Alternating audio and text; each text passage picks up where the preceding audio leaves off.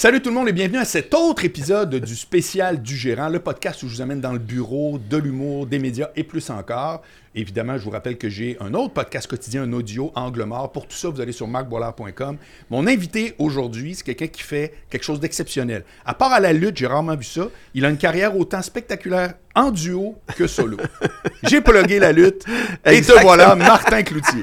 Amateur de lutte Ça devant les Martin? Salut Marc, enchanté. Ouais. Marc, je te connais depuis 1992, show de l'école de l'humour. Tu es un jeune gérant à l'époque, flambant neuf. Ah. Et tu commences à t'occuper de Jean, euh, pas Ça doit être Jean-François. Anthony Cavana. Non, mais tu étais avec Anthony, mais c'est le moment Montpensier-Anctil à ce moment-là. Moi, j'étais un. J'entrais à l'école, puis on s'était rencontrés au Soda, au show de Montpensier-Anctil. Wow. Puis euh, t'étais ami avec mon cousin, Jean-François Pedneau. Ben oui, Bon, ben- j'ai oublié que c'était ton cousin. Ouais, Pedneau, c'est mon cousin, donc c'est là. Fait que je te connais depuis officiellement 31 ans. Ah, Euh, ça a fait 31 ans, euh, quelque part en juillet, qu'on s'est rencontrés pas. la Ben- première fois, mais ça passe de même. Ben, peut-être que dans le business, on est un des plus Vieux duo. Ouais. C'est hot. Dominique et moi, c'est quand même 30 ans. Ouais, exact. mais on pas Dominique et moi, toi et moi. Martin, je suis vraiment content que tu sois là. Je suis content d'être là. puis- mais c'est pas une formule, hein, content que tu sois là. C'est que euh, c'est vrai que, de un, tu as toujours été très articulé par rapport à- aux propos que tu as sur la business elle-même, puisqu'on en parle quand on se croise. J'ai toujours retenu plein d'affaires, d'ailleurs, que je vais te ramener tout à l'heure. Oui, oui. Des choses que je veux que tu élabores, mais que tu m'avais dit, je me souviens. Et puis aussi, c'est vrai que vois, tu t'es rendu depuis maintenant, je me trompe-tu, ça fait 11 ans que tu es Man? Mais je commence ma 11e année, là, ouais. C'est ce qui est quand Ouais. même pas rien là, dans Euh, un marché où tu sais jamais si t'es là le lendemain. Exactement, exactement. C'est un énorme privilège, mais je pense que j'ai développé aussi une expertise qui me permet de, de penser faire une douzième, mettons. Je vais Oui. le dire comme ça. Mais à un moment donné, euh, c'est un médium, moi, que j'aime depuis le tout début de la radio. Quand j'ai commencé à l'école de l'humour, j'ai été choisi à un moment donné pour aller faire une entrevue à Sherbrooke, à Simo 106 dans le temps. Ça, c'est en juin 93. Et euh, on est désigné deux élèves. Quand je suis entré dans le studio, j'ai fait comme OK, mais qu'est-ce qui se passe? Je pas en duo avec Dominique encore, rien. Et, et là, j'ai fait comme OK, ça, je veux faire ça. Ah oui? Un show du matin, il était comme 6h30. Deux jeunes humoristes pas connus qui viennent plugger le show qui va être au Vieux Clocher de Magog. La personne qui m'a ouvert la porte s'appelle Joanne Cloutier. C'est elle qui, il y a 11 ans, m'a offert la job de Morning Man. Mais je sais qui joue. Avec un twist du destin, là. Ouais. Mais en 93, elle m'ouvre la porte du studio, puis en 2013, elle m'ouvre la porte d'être Morning Man. C'est quelque chose, ouais. Mais ça a toujours été là. Moi, j'ai toujours rêvé de faire ça. Euh, c'est. euh, je sais pas. euh, j'ai l'impression que quand, quand je- cette inspiration-là, le moment du jour, euh, l'équipe, la complicité, moi, j'avais capoté là-dessus. Je sais pas s'ils s'aimaient pour vrai, les gens à Sherbrooke, mais, Ouais, ouais, ouais. mais moi, je chantais. Ce- perçu ça. suis un gars du matin. Moi, je suis un gars de, un gars du soir parce que je fais des shows aussi, mais je suis surtout un gars du matin dans la vie.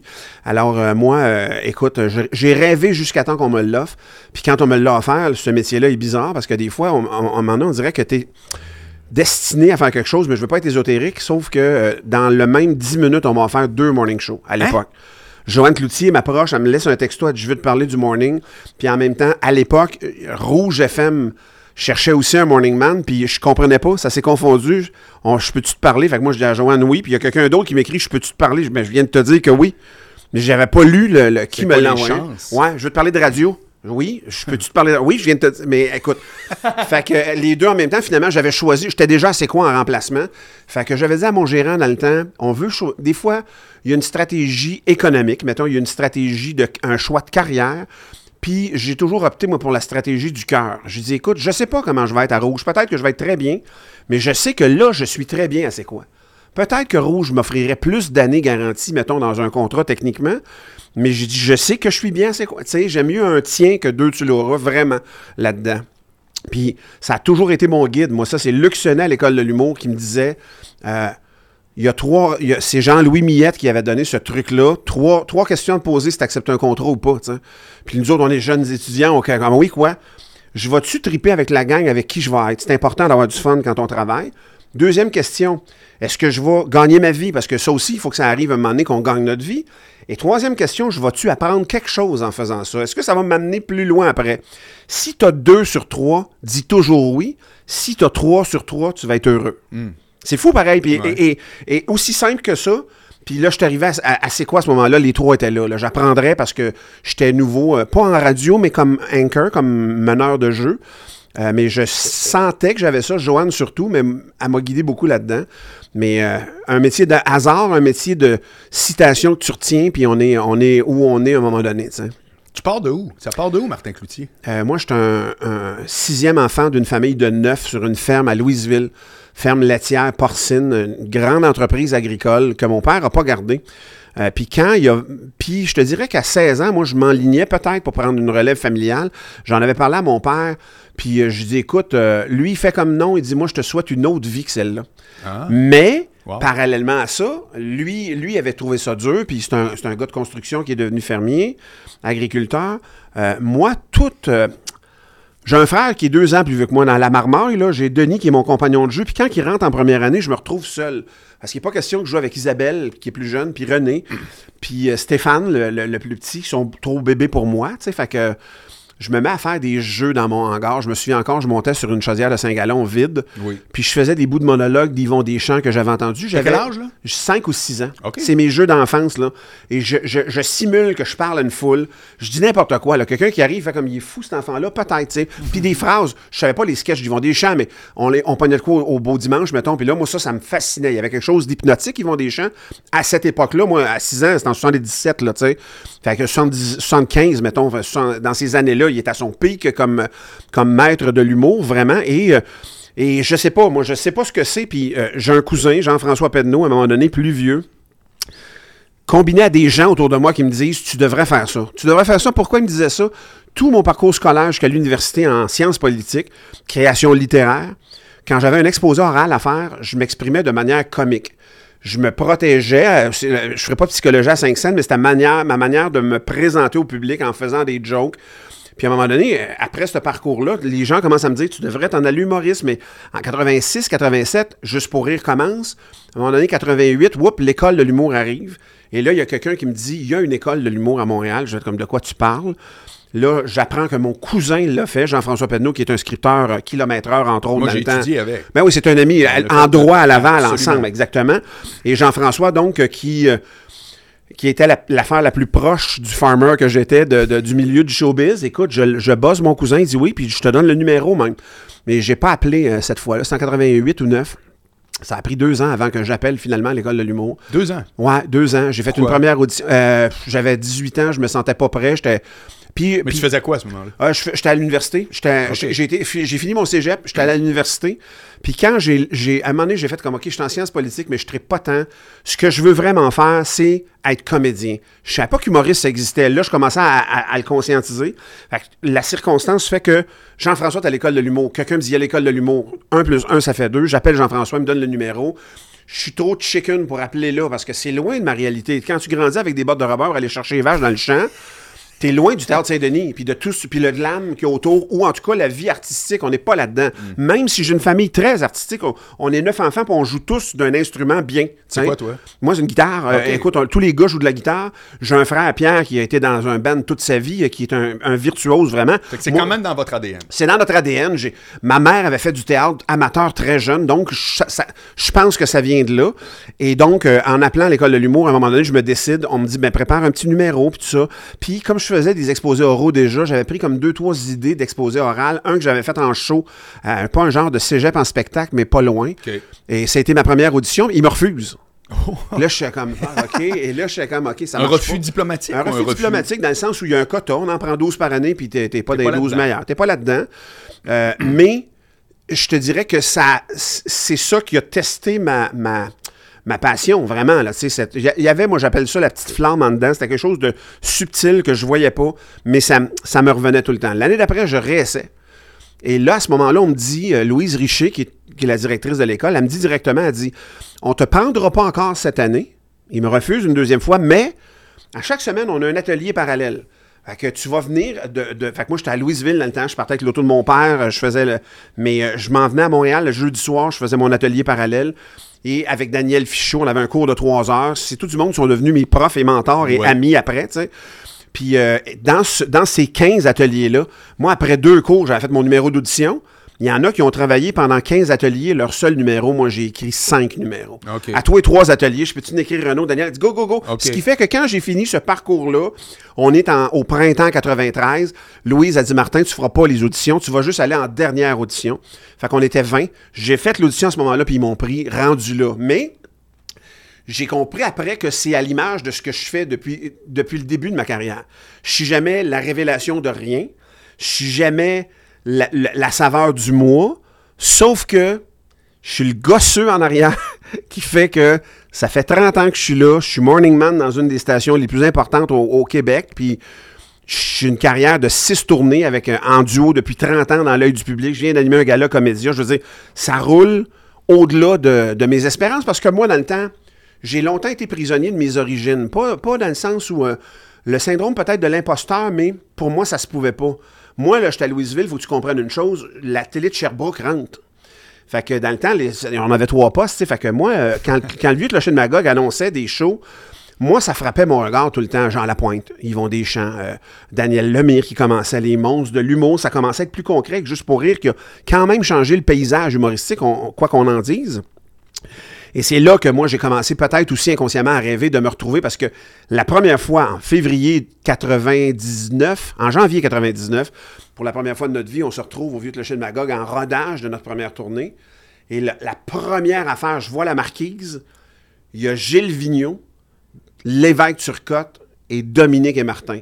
Puis là, je suis comme, qu'est-ce que? Je comprends pas, tu sais. Mais j'appelle ma mère en rendu à l'hôtel parce qu'il n'y a pas de cellulaire encore vraiment. J'appelle ma mère, je dis, man, tu devineras jamais. Elle fait comme, qu'est-ce qu'il y a? Puis je te le dis, on est loin de cette réalité-là. On, a- on va pas. Je sais même pas si mes parents sont déjà allés voir un show d'humour avant que j'en fasse, tu sais. Et, et euh, j'y explique ça, mais quand j'ai dit Gilles Vigneault à ma mère, là, elle a fait comme, OK, mon gars est rendu, tu sais. on était loin, de, on était loin de, de- de- que ce soit fait. Mais euh, fait que je me suis longtemps émerveillé. Moi, j'ai toujours considéré que tout ce qui m'arrive depuis ce show-là, en janvier 99, mon objectif dans le temps, je trouvais ça tellement loin de ma réalité, Marc, que je me disais, tout ce qui va m'arriver, moi, je veux faire une fois un show, un vrai show. Deux parties avec un entraque, puis du monde à qui on n'a pas trop donné de billets, tu sais. Mais ça, ça m'est arrivé genre le 19 février 99, là, au Vieux Clocher de Magog. C'était ah, c'était en février, en fait. Je t'ai dit janvier, mais c'est un mois plus tard. Là, première fois, je fais cet exercice-là. Et moi, quand j'ai fini dans ma tête, je m'en vais pas faire une tournée de 400 shows, là. Je m'en vais arrêter ce métier-là presque parce Ah que ouais. pour moi, c'était le top que je pouvais faire. Puis là, Doom fait comme, ah, wow, ça a bien été. Notre gérant fait comme, ben, on rebook d'autres dates.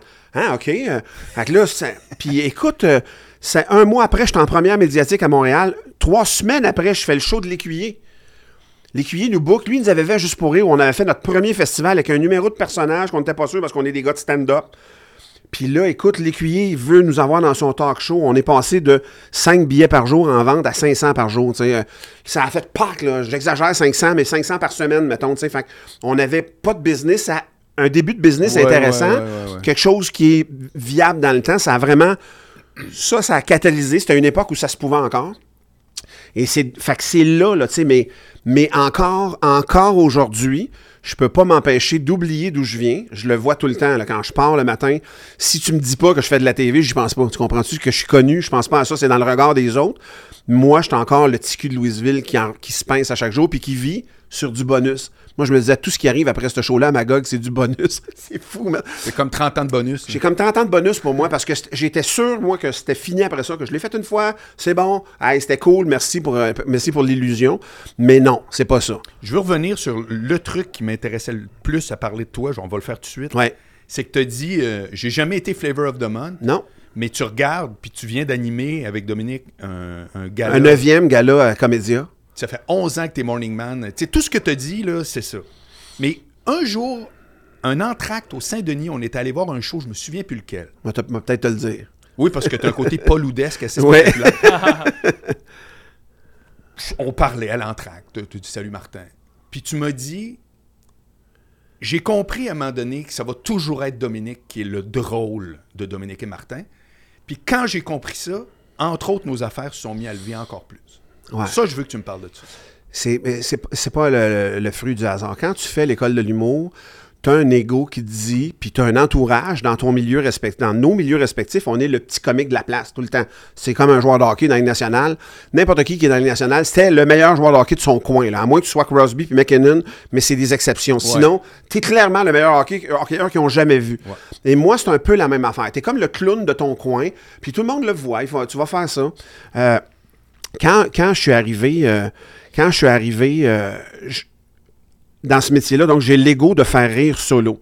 Dominique me propose de faire des numéros à l'école un vendredi. C'est compliqué, moi, dans le temps. J'étais encore à Louisville, je voyage à chaque jour. C'était d'ailleurs, parenthèse, l'année scolaire où j'étais le plus loin de mon école et où j'ai le moins manqué. J'ai pas manqué une seconde de cours à l'école de l'humour parce que j'étais passionné. Là, j'avais fait comme. J'étais dragué là-dedans, complètement entraîné, puis hypnotisé, puis. euh, euh, j'ai à un moment donné, donc, quand on a commencé à faire des duos, on punchait systématiquement par orgueil parce qu'on savait pas ce qu'on faisait. Moment donné, Pierre Légaré arrive et dit Vous autres, vous savez pas ce que vous faites. J'ai fait comme Qu'est-ce que tu veux dire Nous, on avait booké un show au Giorgio à Saint-Eustache, au deuxième étage. Dominique connaissait, il avait travaillé là plus jeune. Il y a une petite salle de 70 places. Dominique, il dit On va appeler Pierre, euh, Pierre Légaré. D'un coup, qui dit oui. Il nous dit oui, Calvas. Fait qu'on a vendu 70 billets en 4 secondes. Puis il nous a dit oui deux autres soirs. Fait qu'on a fait comme trois soirs, mais à chaque fois, il dit Je vais aller le faire, votre petit show, les gars, mais je veux vous parler avant. Fait qu'à chaque fois, on s'en allait, puis on s'est fait faire avec tellement de bienveillance un masterclass à chaque fois. Lui, il dit Vous comprenez pas ce que vous faites. Vous êtes les tenants d'une tradition. Les duos, là, dans l'histoire comique, il y en a un qui est straight man, il y en a un qui est le comique. Puis il dit c'est hyper précis, c'est une lecture qui se réinvente pas quand même, que vous voudriez essayer de battre ça. On peut jouer sur le thème, mais ultimement, on en revient à ça. Moi, il me dit ça, ça m'insulte un peu parce que à l'époque, le straight man, c'est le pas drôle des deux. Quand tu as la prétention puis que tu es le comique de ta gang, tu sais comme pourquoi moi j'irais m'éteindre pour le faire lu- luire lui, tu sais, puis le faire briller? Ouais. Et euh, Pierre, à un moment donné, il se rend compte de ça. Il dit Je vais vous faire rencontrer quelqu'un qui, lui, va vous parler de ce que vous faites. Et c'est là que Gilles Latulippe est arrivé. Il, invite Gilles Latulippe à un show bénéfice pour Nez Rouge dans le temps. Il nous book aussi là-dessus, mais il dit Vous arrivez à 6 heures. Puis j'ai averti Gilles Latulippe, puis écoute, on est rentré dans, dans la loge de Gilles Latulippe. Et lui, à ce moment-là, fait un numéro avec Serge Christiansen, qui était son straight man à la fin quand Gilles a arrêté de faire la planche. Serge Christiansen, un, grand comédien, si vous ne le connaissez pas, googlez-le, vous allez l'avoir vu à quelque part si vous avez 30 ans et plus. Là. Et donc, euh, et là, lui, il nous ramasse, mon gars. Là, là toi, t'es le straight man, tu punches jamais.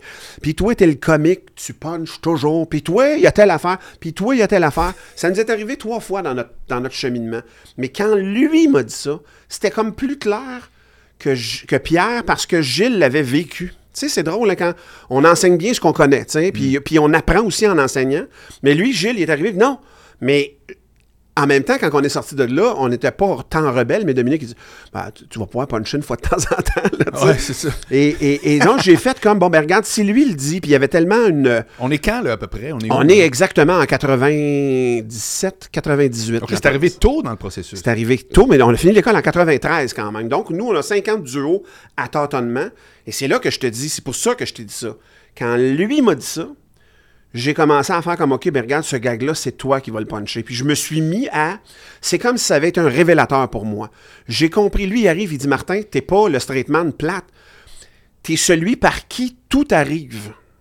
Si t'es pas là, lui est mort. Lui n'existe pas. Puis il dit, tu fais pas... Mais le pire, c'est que je peux le... quand tu l'expliques de même, je le conçois instantanément. Il arrive puis il me dit, vous faites le gag ensemble. Ouais. Vous faites le gag ensemble. Fait que si toi, tu ne fais pas ta partie vraie, groundée, précise, ça demande une précision, là, vous n'avez pas idée, là.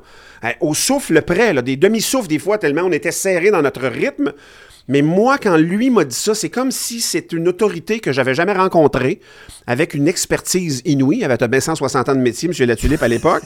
Fait que quand lui dit ça, pour vrai, puis Claude Blanchard, quelque chose d'autre à côté, des vieux de cette époque-là qui avaient connu ça, puis qui arrivent à côté de toi et qui disent Toi, t'es un straight. J'ai eu, je vais pleurer quasiment. Il y, a, il y je pense, trois personnes qui m'ont félicité pour ma job dans ma vie. Ça me touche parce que ça me faisait de quoi, tu sais. Il y a Claude Blanchard, il y a Gilles Latulippe à un moment donné qui, qui- qui avait vu un numéro puis qui disait Ah, il dit, tu le fais bien, Martin. Puis que, que lui dise ça. Puis l'autre fois, c'est la dernière fois, c'est il n'y a pas tant d'années, Thérèse Parisien, tu sais Ah ouais? une, une- une- une- une cr- une critique d'expérience, puis elle, un me pogne à part, puis elle dit Toi, là, j'ai pas vu un straight man comme ça souvent. Mais, mais tu passes pour le pas drôle. Mais je sais que c'est pas ça, là. Je sais que c'est pas ça parce que il y, a, y a des mécaniques dans des mécanismes pardon dans, dans un duo qui s'installe.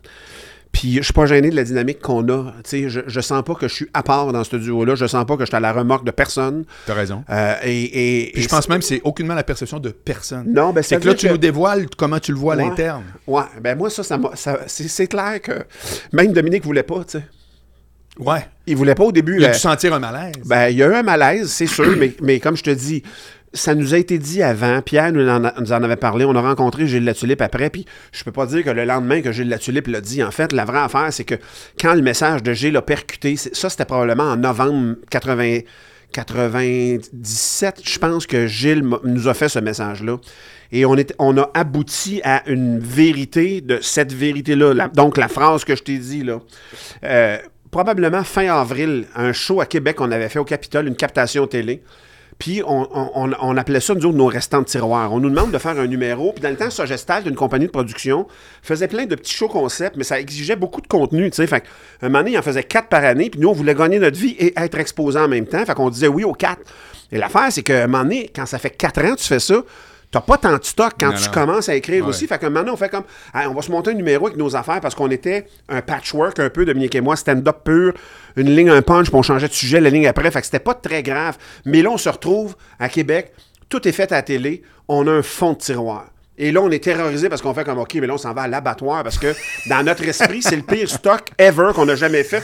C'est tous les sloppy seconds que tu veux pas, là. Tous les retailles de grimaces que tu veux pas faire. Là, ils sont tous érigés en ta ta ta ta ta ta. Je fais qu'on s'en va. Écoute, pour vrai, c'est le show probablement le plus anxiogène qu'on a fait de notre vie. Pire qu'une première, là. Parce que là, on l'a pas dit à personne qu'on était là-dedans. On aurait dû dire à notre gérant, on est peut-être mieux de pas aller là. Mais on voulait pas ça non plus. On avait la volonté de, tu sais, on a toujours splitté la paye. Hein. Fait qu'à un moment donné, pour te faire une paye, il faut que tu travailles un peu plus que les autres, sais. Fait qu'il y avait tout ça comme enjeu qui jouait. Sauf que ce que ça nous a obligés à faire. Je disais à Dominique, je dis là, tu t'en viens chez nous. Puis je dis, cette chenoute-là, là, notre bébélette, là, on va tellement le pratiquer. On va tellement l'incarner. On va tellement puncher nos gags, mais au, trois quarts, au quart de quart de taux, man. On va être d'une précision. Je dis, il y a juste le rythme qui peut, qui peut les tuer. Ouais. Il y a juste le rythme qui peut sauver ce texte-là. Fait que là, la leçon que ça te donne aussi, tu sais, on- il y a une phrase, ah, Céline Dion, on chante tellement bien pour chanter le bottin. Ben, ce soir-là, on aurait fait rire en lisant le bottin, je te jure. Parce que peu importe ce qu'on disait, on était. Puis quand on est entré terrorisé, on rentre, mais là, on part. Écoute, il y a du monde, là, ému, venez le voir. En tout cas, votre rythme, mais moi, ce soir-là, c'est la fois où la structure de ces gags-là, c'était juste des passes à la palette à Doom, c'était des restants d'œufs, fait que c'était même pas des bouts de dialogue, c'était une phrase toute seule. Euh, là, je la pars, puis elle a fini, puis il y en a quatre de même en ligne. Là, quand tu répètes ça, puis le message de Gilles qui te percute l'autre bord, fait que physiquement, là, je l'ai presque senti rentrer dans moi parce que parce qu'à un moment donné, on a pogné notre souffle dans le numéro. J'ai dit, Doom, tant qu'on va trouver notre souffle dans le numéro, ils vont tous être bons. Si tu n'as pas de souffle dans le numéro, il sera Mais pas bon. décris-moi cette notion-là de souffle plus précis. là. Le souffle, dans, euh, il y a deux notions qui se, qui, se, qui, se, qui se choquent ensemble, qui se marient ensemble, je devrais dire. Il y a des gens qui ont le- le- l'énergie comique innée en dedans d'eux autres. On a tout un personnage, on a tout un clown en dedans de nous autres, mais il y en a, c'est une switch que tu ouvres. Ce qui fait que tu es, dans la loge avant, tu peux avoir la grippe, ta blonde vient de te lâcher, ton enfant est à l'hôpital, tu fais ton show dans les mêmes circonstances parce que cette switch-là, c'est comme un besoin qui entre dans toi, puis quand tu es dans cette circonstance-là, avec la pression qui vient, une pression saine, mais qui est là quand même pour Ouais. te faire la performance, donc on, on apprend à ouvrir la switch du clown. Lui, il pourrait quasiment lire le bottin. Puis l'autre affaire, c'est vraiment le souffle c'est le rythme idoine. En musique, là, tu une chanson, puis la chanson des Beatles, mettons, Yesterday, là, ben, c'est Yesterday, all my troubles seem so far away. Quand elle chante de même, tu respectes le piétage, ça marche. Pourquoi qu'elle marche? C'est parce qu'elle a ce piétage-là. Si tu chantes Yesterday, all my troubles seem so far away, ça marche plus. Mais quand elle chante dans la bonne rythmique, mais Paul McCartney, quand il la chante, il a le souffle. Son souffle est parfait. Il prend sa puff d'air à bonne place. C'est là, je t'en- parlais un peu tantôt. Dominique et moi, à un moment donné, on arrêtait de faire un show pendant deux mois. On était en vacances l'été. On recommence début septembre. On est à Sorel. Je m'en souviens toute ma vie. Deux choses qui nous étaient jamais arrivées. On finit la première partie sur un blanc Oh. On arrive puis on fait comme le numéro final de notre première partie, qui est une espèce de finale quand même. On barre dedans. Le monde sont sûrs qu'on niaise. Nous, en dedans, on fait comme. C'est la seule fois que ça nous est arrivé de notre vie. Tu sais-tu où je suis rendu? Non. J'ai moi non plus. Là, j'entends mon soundman, la salle est silencieuse. Mon soundman part à rire. Là, quand eux autres ont entendu rire, bon, ils ont compris d'où ça venait. Là, tout le monde part à rire? Là, ils comprennent qu'on niaise pas. Ils rajoutent une couche de rire. Bruno en arrière, notre technicien de scène, ben voyons donc. Écoute, tout le monde parlait sauf nous autres. Mais on est sorti, ben on s'excuse. Et là, on sort de là. On fait comme, ben voyons donc, qu'est-ce qui vient d'arriver? Je dis, écoute, je sais pas, mais tabaslac, ça ne- là, je sors les textes de mon, de mon sac à dos. J'ai tout le temps mes textes avec moi, d'une version papier. Je suis ah, ah, on était à deux gags, man, de finir le number. Merci, bonsoir, on se revoit dans 20 minutes. Puis là, je m'assois, puis là, j'ai mal au ventre, man. Mais j'ai mal au ventre, j'ai pas mangé avant le show. J'ai mal au ventre comme j'ai jamais eu mal au ventre. Puis ce mal de ventre-là est là le lendemain matin, puis deux jours après. Sais-tu où j'avais mal? J'avais mal au diaphragme. As-tu déjà eu mal au diaphragme, Non. toi? Tes poumons qui sont de même. Puis je dis à Doom, quand j'ai eu le, le break, l'entracte, 20 minutes, quand j'ai recommencé, ça me faisait une barre. Mais en disant mes phrases, mais il y a des fois, Marc, là, ah, moi, je suis pas d'accord. Mais en tout cas, moi, je, finis, je prends un demi-respect pour réattaquer. Ouais, ouais. Fait que t'es- c'est cardio, là. Tu fais comme. Fait que ça, c'est le souffle absolu. Quand. Fait que moi, j'avais mal parce que je recommençais à faire de l'exercice. Ouais. Je recommençais à refaire le show. On avait pour une semaine. Quand j'ai senti ça la première fois, je l'ai toujours senti après, après chaque pause. On recommence là en septembre qui vient, puis ça me fait capoter, tu sais. Ça me fait capoter parce que je, je sais qu'on va l'avoir, cette douleur-là. On répète un peu plus maintenant qu'avant parce que la mémoire nous joue des taux plus, mais euh, sinon. Fait que c'est ça le souffle. Le souffle, ça veut dire que je peux pas prendre mon temps, je peux pas avoir mon propre rythme, puis Dominique le sien. On devient un seul cerveau, on en met chacun une demi, puis on a chacun un poumon. Puis on est une bébite qui respire de même, mais c'est vraiment organique. Là. Puis si on fait pas ça, ça marche pas au niveau que ça marche là. Il y a des gens, qui aiment pas le style qu'on fait, ça, ça va, c'est la vie. Mais chaque personne qui nous voit faire ce qu'on fait, il n'y en a pas un qui fait comme My God, OK, ça roule, là, vous autres. Là. Tout le monde nous, parle de ça. Notre dynamique, notre duo, notre rythme, notre. Mais là, t'as la complicité, tout ce qui vient, mais la vraie, vraie, vraie affaire, c'est notre timing, man. On a un timing de feu, là. Doom est, un, Doom est une bébite, une bébite de timing. Euh, tu sais, moi, je vais servir. euh, à peu près tout le temps le même genre de service très safe, au bord, entre les lignes. Lui, il revient jamais de la même façon, mais tout le temps à bonne place.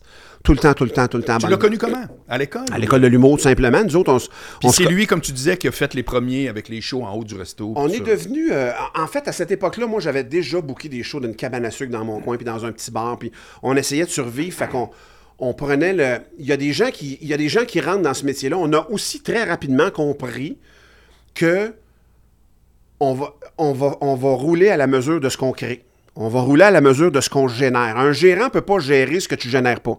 Un gérant va gérer ce que tu génères comme artiste. Peu Absolument. importe ce que tu fais. Moi, si je suis un chanteur puis que tu es mon gérant, ça me donne rien de te crier après, de me booker des gigs, de me booker un producteur de disques, de me booker si j'écris pas de tunes. Non, mais je vais te dire même autre chose. Parce que là, évidemment, tu m'interpelles. Ben, je t'interpelle certain. c'est que j'ai vu. Moi, j'ai jamais fait ça. Mais j'en ai vu qui essayaient d'aider des artistes à être des artistes. Non. Non. Non. Non. Puis, c'est pas tous les gérants qui ont. Ça prend. C'est des, c'est des jobs, bizarrement, qui nous demandent d'avoir un ego pour bien la camper, cette job-là, puis en même temps avoir une humilité pour savoir quand se tasser, justement. oui, grave. Parce que c'est grave, puis je, je le dis, on voit des personnages flamboyants dans ce milieu-là, mais dans leur dans leur, dans l'intimité créatrice, s'ils se tassent pas, puis s'ils laissent pas les autres autour, ça leur arrivera pas, tu comprends? Fait que t'as beau avoir l'ego le plus gros que tu veux, c'est un jeu d'équipe, là, plus que nulle part ailleurs, je pense, dans la vie. C'est qui ton équipe d'ailleurs? Mon équipe, moi, euh, écoute, j'ai, euh, je suis en gérance. On a eu pendant longtemps un gérant euh, au début de notre carrière. Ça s'est fini mal.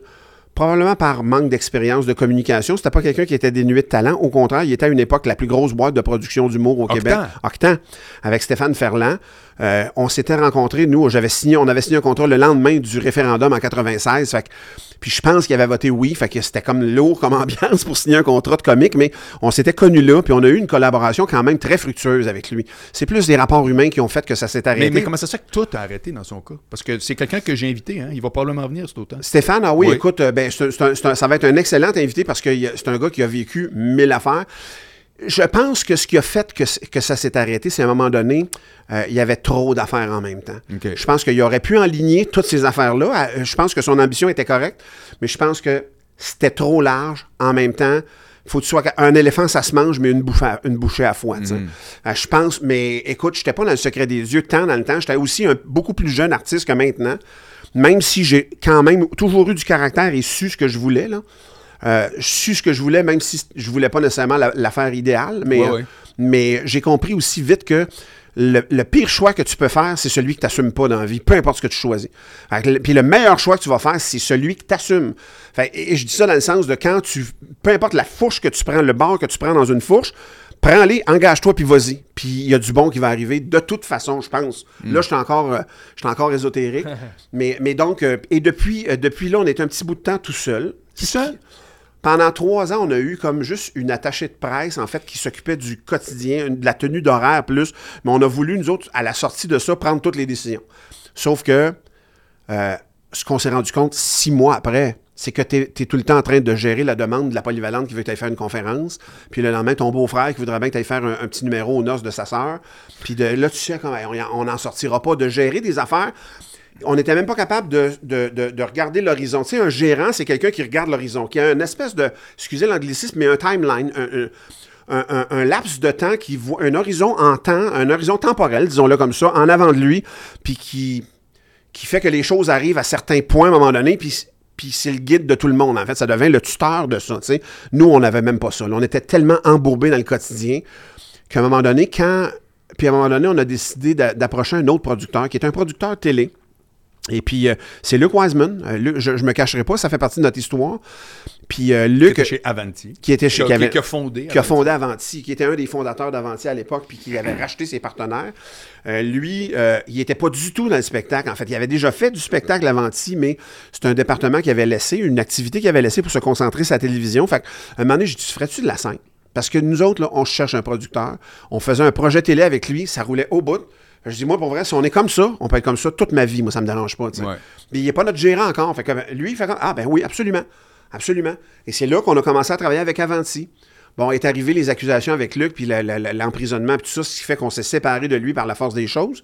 Mais euh, les filles avec qui on collaborait au bureau, eux autres, ont racheté la boîte, puis ils continuent de la faire rouler aujourd'hui. Ah, ben c'est pas-tu Nadine? Euh, Il y a Nadia, Nadia, Nadia ouais. Guylaine qui s'occupe de Ouais, ce que ouais. ça s'appelle Pomme Grenade. Pomme grenade, voilà. La gérance, et, euh, la gérance et la production du spectacle. Puis il y a un autre département, Avanti Toast. Ils, sont, ils ont mergé avec Toast TV, puis ils sont trois là-dedans euh, qui font le, le côté télé. Mais nous, les bureaux sont les mêmes, puis on continue d'avoir la même relation a. tous les services nécessaires sont à même place. Absolument, ils sont tous à la même place. Et euh, en vieillissant, on dirait qu'il il vient un temps aussi où, quand on a. Fait qu'après cette courte expérience-là, peut-être un an et demi, mettons deux ans max, où on est métal sur métal Ouais, ouais, dans ouais. nos affaires, mais pour vrai, j'ai j'ai longtemps, euh, plus jeune, dénigré le travail d'un gérant jusqu'à temps que je fasse ça.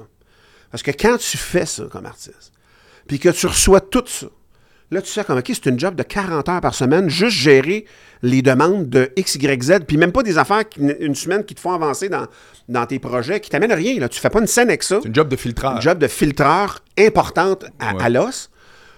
On n'est pas capable de voir un horizon non plus parce qu'on a trop le nez les gogos de même, puis des factures, puis hey man. Et là, eux autres, à ce moment-là, en, acceptant de nous produire, à un moment donné, Luc, avec plein de tendresse, il disait Hey, les gars, on pourrait aussi partir un département de gérance, puis s'occuper de votre horaire, puis de vos demandes. Puis il dit, lui, il était plein de sagesse, c'est un wise man quand même. Il dit vous n'avez pas nécessairement besoin, à l'étape où vous êtes rendu, d'un gérant qui va regarder par-dessus votre épaule, il me semble que ton numéro d'ouverture, c'est pas ça. Ni d'un gérant qui va te dire, hey, faudrait que tu t'habilles de même, on va engager des stylistes, tu comprends-tu? Puis, fait qu'il y a un paquet d'affaires, de considérations que vous devez plus avoir. Vous autres, là, écrivez des gags.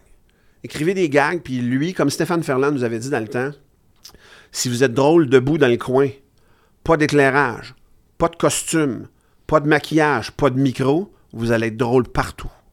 Ça, ça voulait dire concentre-toi sur ton art. Ce que tu fais, toi, c'est écrire des gags, écris des gags, puis mec, t'aies fini, écris-en d'autres.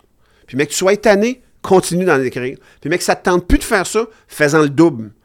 À la fin de ça, là, tu vas cristalliser quelque chose qui va ressembler à quelque chose que tu peux faire debout dans le coin, puis faire rire les, gens quand même. que c'est toutes ces, des, phrases qui, qui m'ont été dites dans le temps, mais qui sont encore, c'est des vérités, là, vraiment. Là. Et euh, c'est là qu'on est arrivé. Donc, à, à partir de ce moment-là, nous, lui, il dit, vous avez plus besoin d'un super gérant que d'un gérant. Un gérant qui va... Le, tout le petit... T'as pas besoin d'une gardienne. non, le petit doctoring du début, c'est fait. Là, vous savez ce que vous voulez.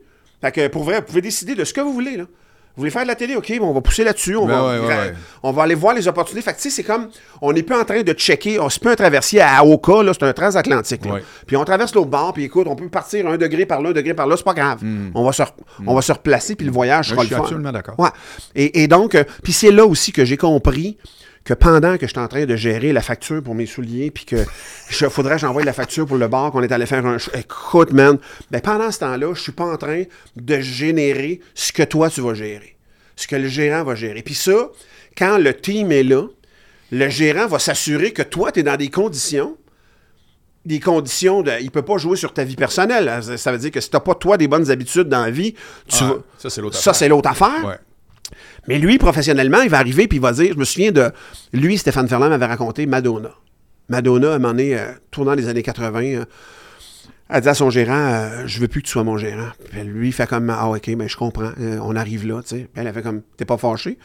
Il dit non. Il dit, le jour où tu penses que tu n'as plus besoin de gérant, c'est parce que j'ai fait ma job comme il faut. Tu peux pas me faire un plus beau compliment. Ça me fait-tu de la peine, mais-en? Je suis triste, mais-en, on va, mais on va se séparer, il a pas de problème. Mais ça veut dire que tu as le meilleur tourneur, tu as le meilleur producteur de, de disques, tu as le meilleur producteur de tout ce que tu fais, tu as le meilleur de tout. Quand tu penses que tu n'as pas besoin de moi, ciao, bye. C'est parfait, pas Ouais. de problème. Parce que c'est ça. C'est qu'un gérant, c'est comme le directeur général de l'usine. Ouais. C'est pas le booker qui est le vendeur, c'est pas le, le relationniste. Eux autres sont, à la rigueur, sont au service du thinking d'une personne. C'est ça. Puis moi, le gérant, j'ai toujours appelé ça le future manager. Comme tu disais. Absolument. C'est l'horizon que lui, il fait juste regarder parce que nous, on est un peu dans la mécanique du bateau de temps Oui. en temps. Des fois, on monte en haut, des fois, on est habillé propre parce qu'il y a Oui, une cérémonie, oui. mais on redescend en bas. Si t'es pas dans le cale en train de, de, de graffiner ton affaire, Puis même tes soucis, c'est des soucis, t'as pas le choix. Tes soucis d'artiste sont inévitablement des soucis au quotidien. ouais, C'est-à-dire que Morancy m'avait dit ça. Il dit quand tu fais un gala juste pour rire, c'est jamais aussi hot que ça, tu penses c'est peut-être, ni pire. non. C'est parce que toi, vrai, ça. toi, tu dis Ah mon Dieu, j'ai floppé. Puis là, ça y est, l'u- l'univers est au courant. Ben non, ben non. Il y a du monde qui sont au courant. Là. Puis demain, c'est quoi? Puis c'est une autre expression à François. Les gens, ils vont en pharmacie. Les gens vont en pharmacie. T'es obligé de te le dire, là. le- François Morancy, c'est pas tant important pendant une semaine de temps, là, tu. Non, non, c'est Tu ça. comprends? C'est ça. Ouais, relativiser ce qu'on fait. C'est intéressant puis- parce que tu, on s'entend sur ça, puis euh, Euh, ben, tu sais, fait que ça fait que.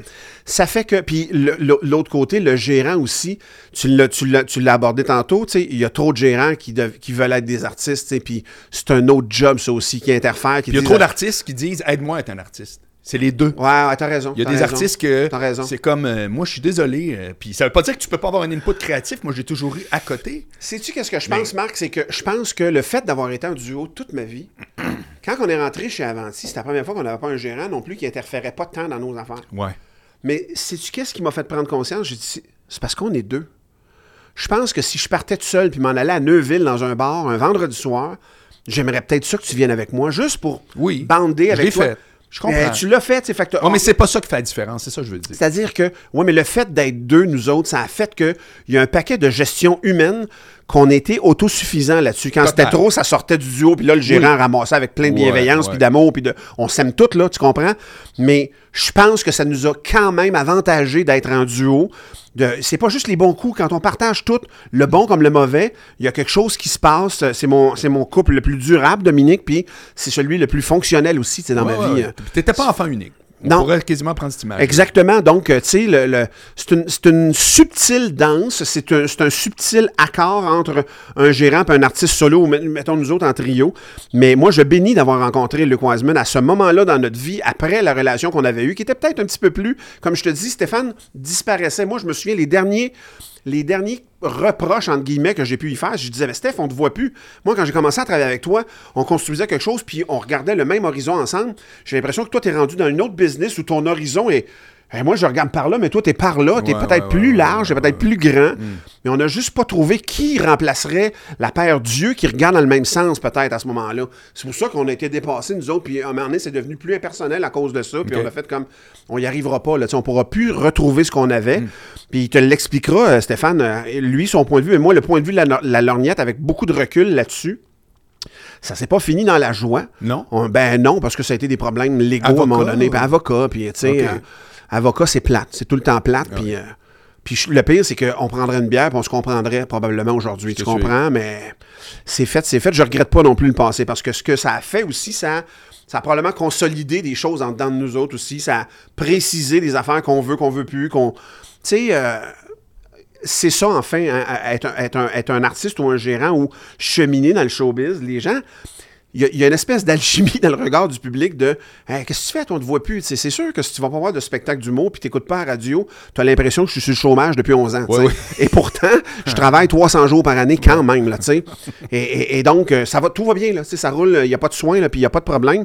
Mais euh, j'haïs pas d'être l'underdog. J'haïs pas non plus. Tu sais, je reviens tantôt quand on disait euh, on n'est pas la saveur du mois. Je pense qu'on n'a pas le ni le charisme, ni le tempérament. Ça prend un tempérament. Il y en a qui embrassent ça, puis qui le font mieux, puis qui font... euh, c'est à mon image. Moi, j'étais un ouvrier, moi, dans la vie. Je suis le sixième de neuf. Je moi, toujours être le sixième de neuf. Je suis le gars qui...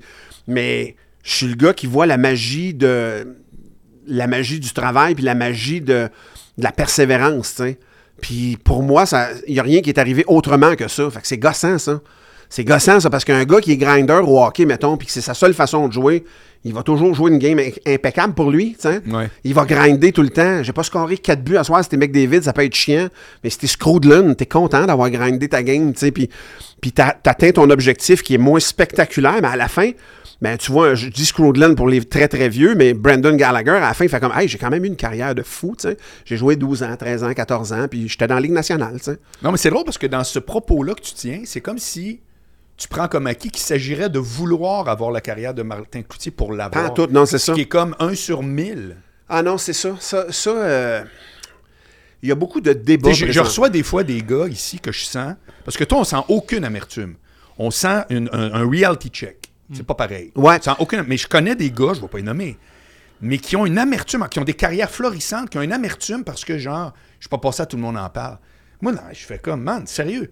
Je dis, t'as rendu compte de la carrière que t'as? Tu compares Ah, avec moi, là, tout à coup. là? Je, je peux-tu te compter de quoi par rapport non, à t'es ça? pas ici pour ça. Bon, parfait. Alors, je vais prendre une gorgée d'eau pendant que tu euh, passes à la pause. Non, non, mais euh, écoute, ce que tu dis là, là Hmm. la, première, la première mouture des Oliviers, ce gars-là arrive dans l'industrie, tu étais un acteur dans ce temps-là, tu sais de quoi qu'on parle. Euh, De quoi on parle. Le gars-là arrive et là, on a tous des aspirations parce que, hey, c'est- on va avoir un gars-là, c'est hot. La deuxième année, on était en nomination avec notre première tournée. On a cinq nominations, je pense, je me souviens pas, quatre, quatre probablement. Puis il y a Martin Petit aussi qui est avec nous autres dans cette catégorie-là. Et Martin Petit gagne à ce moment-là tous les trophées. Oui, je me souviens très bien. Il gagne toutes, là. Ouais. Puis là, puis on est, il y a nous et trois autres humoristes qui restent, qui restent là, tu sais. Et là, euh, tu t'occupais-tu de Martin dans le temps? Non. Non. Mais il était au bureau, chez nous. Ouais. Mais Ma- c'était François C'était. François, effectivement. Bon, c'est ça. Vous étiez dans la même, la, Ouais, la- ouais. la même, grand- le, le même grand ensemble. Martin gagne tout. Et moi, j'en conçois à ce moment-là de la jalousie. J'ai pas été dénué de jalousie dans ce que je faisais. Et je dis à mon gérant le lendemain, Astic, je peux pas croire qu'on n'a rien gagné. Tu es en nomination dans quatre catégories. On, est sold out partout. Euh, Je fais de la télé, je suis en radio, je veux dire, euh, puis j'ai rien gagné. Dans ce temps-là, Martin commence une tournée, puis il y a juste ça. Je pense qu'il y a 22 shows de fête. Puis mon gérant m'a posé une question que je me suis rappelé à chaque fois que j'ai été jaloux de quiconque là-dedans. Tu changerais-tu de carrière avec? Là, lui, il me regarde, il fait comme Tu changerais-tu de carrière avec? Ben là, euh, ben oui ou non? Là, t'es content. de- tu- voudrais les trophées qu'il veut, mais tu veux Oui, tu avoir. hier, là, t'aurais aimé Hier, ça, tu voulais-tu 22 shows pour vrai dans la vie? Ouais. T'en as 180 de fait, puis t'en reste encore autant à faire. Fait que tu, on peut changer si tu veux. Ouais. Tu veux-tu faire, euh, tu veux-tu ne pas faire de sitcom comme toi tu fais présentement, mais avoir l'autre trophée à côté? Ah, euh, non? OK, parfait. Puis tu sais, tu remplaces la radio énergie, puis éventuellement, tu vas en faire de la radio, mais t'en fais déjà 35 semaines par année. Si tu veux, on va y donner à Martin, tu sais. Puis là, j'ai fait comme, OK, OK, je comprends, man. C'est très dit. Martin, on fait pas ça pour ça. Le trophée, à quelque part, c'est ça le showbiz. Mais nous, ce qu'on fait, c'est pas juste du showbiz. Dans le showbiz, il y a biz. Puis c'est aussi important que show. Puis il dit, peut-être que c'est plus biz que show, votre affaire. Mais il dit, pour vrai, t'es à la télé, t'es à la radio, tes salles sont pleines, puis tu brailles parce que t'as pas de trophée. tu fais quoi dans la vie déjà, toi? C'est vrai, t'es un humoriste. OK, parfait, merci. J'ai plus jamais chialé. J'ai déjà été déçu, par exemple, de C'est pas être... ça qui disait ça, Ferland? Stéphane Ferland, Ouais, il ouais, nous avait dit ça. Puis Ferland écoute, était bon pour ça. il nous avait cadré carré là parce que il y avait. Puis l'autre affaire, tu sais, l'autre affaire de te dire à un moment donné, il y a un effort à faire.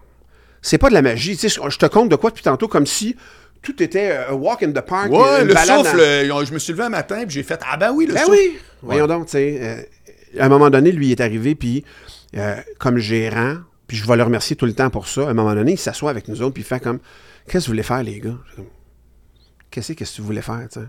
Fait que, ben, il dit Quand on veut faire de quoi, on fait des gestes pour faire de quoi. Je mais qu'est-ce que tu veux dire? Ben, vous avez quoi comme matériel? Vous avez à vous du stock, à part les mêmes gags que vous faites depuis un an et quart? C'est quoi le nouveau stock de Mickey Mouse? On s'en va où? Vous êtes, vous avez, une tournée? Non, OK, parfait. Fait que, voulez-vous une tournée? Oui, OK. Fait que, quand tu dis reality check, c'est à un moment donné, c'est ça l'affaire. C'est tu es obligé d'essayer de mordre dans du réel. C'était quoi notre réel? Nous, on rêvait la marquise du Saint-Denis. Ouais. Mais écoute, si t'écris aucun gag, ça arrivera jamais, ça. Zéro. Fait que pense-y tant que tu veux. Fait que là, il fait comme, le showbiz, as-tu besoin de vous autres? Moi, vous donner des réponses? Non. le showbiz n'a pas besoin de vous autres du tout dans la vie. Il y a assez d'humoristes. Pour vrai. Fait que ça, c'est pas un mérite qui va vous arriver puis qu'il n'y a rien qui vous est dû. Est-ce que vous pouvez prendre votre place dans le showbiz? Ah, Chris, oui, par exemple. D'aplomb. Et là, ça change ton mindset pendant six mois. À un moment donné, j'ai eu une fois un questionnement avec Dominique. Une fois. Parce qu'après cette discussion-là, dans le temps, peut-être un genre de neuf mois, peut-être presque un an après, on fait dans le temps un show qui s'appelle L'humour à quatre.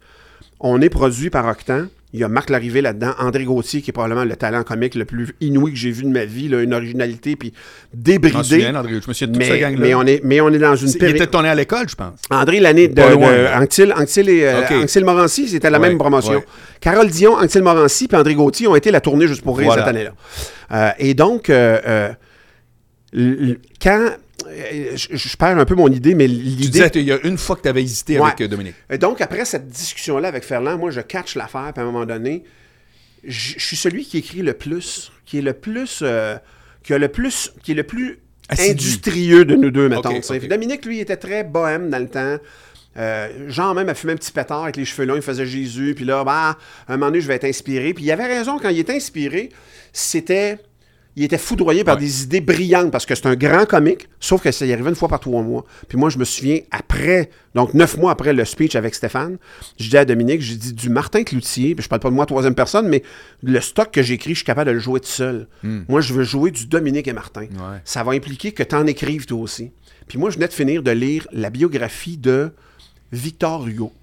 Puis j'avais lu pas longtemps avant Picasso. J'aime ça, les personnages historiques, parce qu'il y a des leçons là-dedans.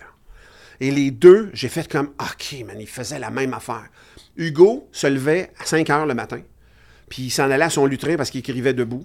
Puis là, il- la première affaire qu'il faisait en se levant le matin, il faisait pas sa barbe, il déjeunait pas, il se faisait un café, puis il écrivait pendant une heure et demie. À 6h30, il allait faire ses ablutions, C'est quoi À ça, ablution? brosser ses dents, se peigner, prendre sa douche, se laver. À 7 heures, il était au bistrot du coin, puis il était sous jusqu'à 11 heures le soir. Sérieux? Puis le lendemain matin, il se relevait. La première affaire qu'il faisait dans la vie, puis Picasso, la même affaire. Le premier geste dans leur vie, à chaque jour de leur vie, indépendamment de ce qu'ils avaient vécu la veille, Oui. sous, choqués, ils donnaient le- la première heure et demie de leur jour à leur art. Ils sont pas devenus grands pour rien. C'est parce qu'ils ont fait ça chaque jour pendant 50 ans, 60 ans. T'imagines-tu? Une heure et demie de temps qu'il peint ce gars-là avec ce talent-là qui arrête pas de s'affiner. Ça a donné Picasso. Là, j'ai fait comme... Et là, je te le jure, j'ai la date. Le 6 mars 98, je dis à Dominique, si à chaque matin, la première affaire qu'on fait en se levant, c'est d'écrire des gags, puis on écrivait à main dans le temps, je te fais ça parce qu'on avait des feuilles mobiles puis des stylos. Ouais, ouais. J'ai dit, moi, je veux qu'on écrive une page de gags, chacun à chaque matin, peu importe ce qu'on a fait la veille. La première affaire qu'on fait en se levant, j'y compte ça, là, ce que je viens de te compter, puis il fait comme, OK, on le fait. Mais moi, je connais mon doom. Je dis, non seulement on le fait, mais à chaque jour, on va s'appeler pour se lire les gags qu'on vient d'écrire. Là, il est fourré, là. Ah ouais. ah ouais. Mais le 9 mars, Puis juste au choix du chef. Là. Vendredi le 6, samedi le 7, dimanche le 8, lundi le 9, je me lève à 7 heures le matin. J'ai faim, mais j'écris une page et quart de gag à peu près. Puis je pense que mon dernier gag, c'est Ma grand-mère est un pompier. C'est n'importe quoi, c'est de l'écriture automatique. Puis la prétention que j'ai dans ce temps-là, c'est que faut que tu tasses une tonne de roche pour trouver une once d'or. C'est la même affaire là, ce qu'on fait. Là, un gag broadcast, il est caché à travers 14 gags qui marcheront jamais. Mais faut que tu faut que tu sortes ces Christy gags-là. Fait Moi, je finis d'écrire mon affaire. Je laisse passer un peu de temps à 11h30. Je pogne le téléphone. Doom est à Saint-Eustache. Moi, je suis chez mes parents à Louisville. Dame! Ouais, c'est Martin. T'as-tu écrit tes gags? Il dit, ah oui. Je dis, OK, parfait. Tu me tu les tiens ou tu me lis. OK, on s'est lu nos gags. On a fait ça quatre jours. Puis après quatre jours, on ne s'est plus jamais rappelé. On se rappelait une fois de temps en temps. On se lit-tu des gags euh, la semaine prochaine? Là, on arrivait avec des packs de gags. On avait 20 pages de feuilles mobiles. Donc, théoriquement, sur ces 20 pages-là, on avait peut-être 15 gags qui feraient un show éventuellement. Mais on avait écrit 20 pages. Quand même. Puis là, on était juste les fourmis. On sortait plein de stocks. On sortait industrieux.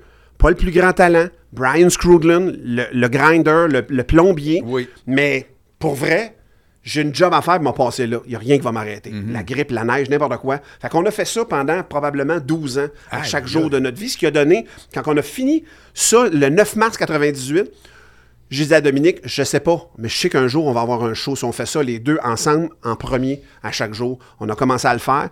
On a eu une première médiatique le 19 mars 99. Puis là, j'ai fait comme, OK, man, quand on se donne dans quelque chose, on fait de la magie, man. Parce que là, ça nous dépassait. Là, on venait de faire le show à Québec avec les restants. On était dans cette période-là. Là. Tu sais, je te disais mon show en 98. Puis ça, c'était en avril. Fait que pas longtemps avant, on avait commencé à écrire, mais il y a quelque chose qui est en train de, se- de se transformer dans nous autres. On devenait des artistes véritables, en fait. Puis on a fait ça pendant 12 ans à chaque jour de notre vie. Puis je m'ennuie de cette époque-là. Plus artisanale. Mais c'est-tu conna- ta présence à C'est quoi qui a cassé le? Non, c'est avant ça. C'est avant ça, parce qu'à un moment donné, on a fait de la télé Parce que là, tu peux juste plus, à cette Ben, heure-là, du moins. Ouais, non. euh, écoute, on pourrait probablement, je pourrais probablement le faire en début d'après-midi.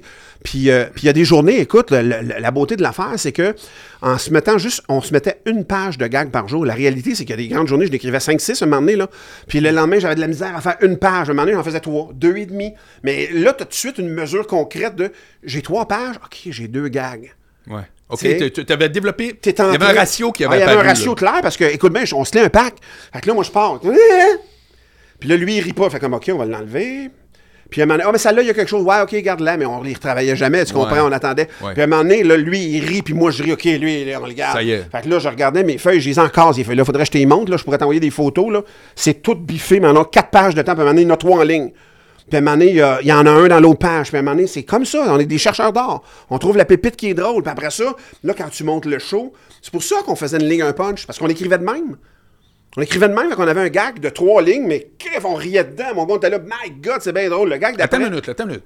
Tu es en train de dire que la mécanique Dominique et Martin est venue de l'écriture ainsi que sa façon de faire. Ouais. Donc, vous n'êtes pas dit, on va faire ça. Vous avez à l'usage écrit, puis vous. Ça s'est la- raffiné. La, la mise en scène, si tu veux, et la façon que vous avez décidé d'écrire.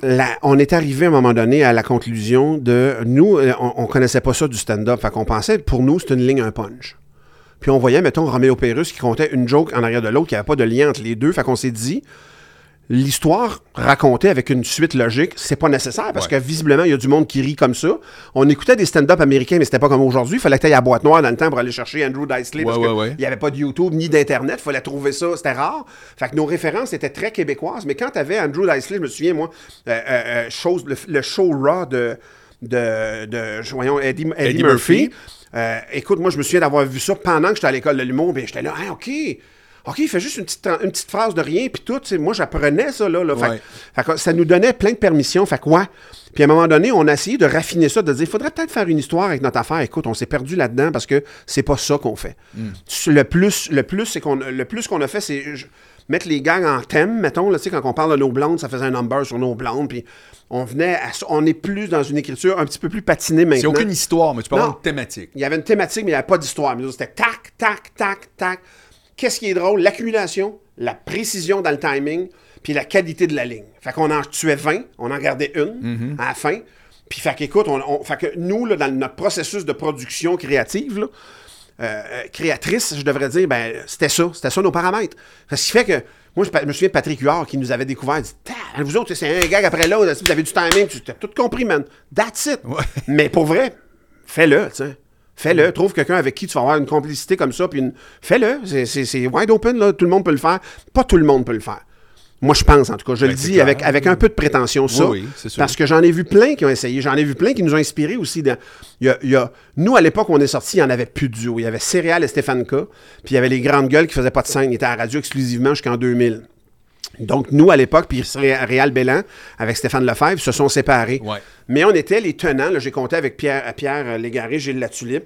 Ça, c'était particulier, ça. Mais bon, ça fait partie de tout ce qui nous, ce qui nous a formés. Mais, tu sais, c'est pas un chemin... euh, c'est pas un chemin... Puis à un moment donné, ben, il y, a- il y a un moment donné où il y a une magie qui est arrivée parce que euh, il y a un dicton qui dit « Aide-toi et le ciel t'aidera », mettons. Ça, je suis très ésotérique là-dedans, mais le fait d'écrire ces gags-là, à partir de mars 98, puis j'ai dit à Doom, texto, je je sais pas où ça va nous mener, mais je sais qu'on va arriver à quelque chose. Ben, un an après, j'étais au Jésus, en première médiatique, avec un show, puis je venais de réaliser le- le- ce que je pensais jamais faire. Ouais. Je finis cette première-là, là, je suis dans, en coulisses, puis là, je fais comme « OK, man, je, je n'ai que l'image de Martin, 13 ans, avec ses bottes de rubber en train d'aller chercher les vaches dans le champ. Qu'est-ce que je fais ici? Ouais. pendant 4 secondes? Là, je ressors, je dis, ah oui, c'est vrai, hey, merci.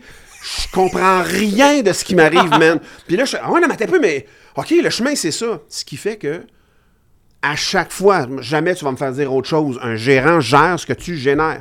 Puis quand tu écris quelque chose, puis quand tu te quand tu mets de l'effort dedans, tu, tu te mets sur le chemin de Picasso, tu te mets sur le chemin de Victor Hugo, tu, te mets- sur le chemin de tous ces grands artistes-là. Victor Hugo disait Je donne à mon art le premier souffle de ma journée.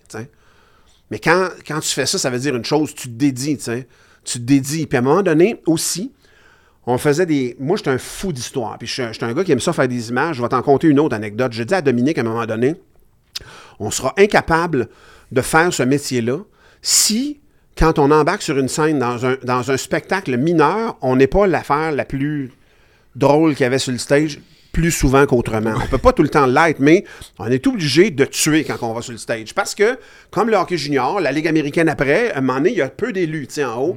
Je dis, si tu veux faire ça, faut que quand il y en a cinq sur le stage, c'est toi le plus drôle. Puis je dis, pour faire ça, ça, va exiger ces efforts-là, tout ce que je t'ai dit, là. Puis moi, ce qui m'inspirait, c'est Emile Zatopek. Emile Zatopek, c'était un coureur tchécoslovaque dans les années 50 qui était un coureur de fond, 3000 mètres, 5000 mètres, 10 000 mètres, je me souviens bien. Mais pourquoi je me souviens de lui? Parce que lui, il avait dit à un moment donné, euh, écoute, on est dimanche, qu'est-ce que tu fais? Ben moi, je vais m'entraîner. Oui, mais on pourrait aller faire la fête. Oui, mais je vais m'entraîner. Mais pourquoi tu t'entraînes? Mais ça va être les Olympiques. Oui, mais c'est juste dans trois ans. Oui, c'est ça. Mais il dit, si je veux gagner aux Olympiques puis passer en avant des autres, faut que je m'entraîne plus que les autres. Les autres vont s'entraîner du lundi au vendredi. Moi, je m'entraîne aussi la fin de semaine. Puis il a tellement poussé ça loin qu'il a été le premier à mettre des poids après ses chevilles. Ah? Les- le- ça a été le premier Zatopek. Quand il a fait ça, tout le monde s'est mis à courir de même. Tu comprends? Moi, quand on a sorti notre premier show, j'ai dit à Doom, j'ai dit, Doom, j'ai pogné le show US qu'on s'en va d'Yvon Deschamps. Il y a 260 quelques gags dedans. On est obligé d'en mettre 350 dans le nôtre. Je dis pas que je fais des gags comme Yvon Deschamps, mais en quantité, je me cherchais des repères mathématiques, cartésiens, concrets. Puis c'est comme ça qu'on avançait.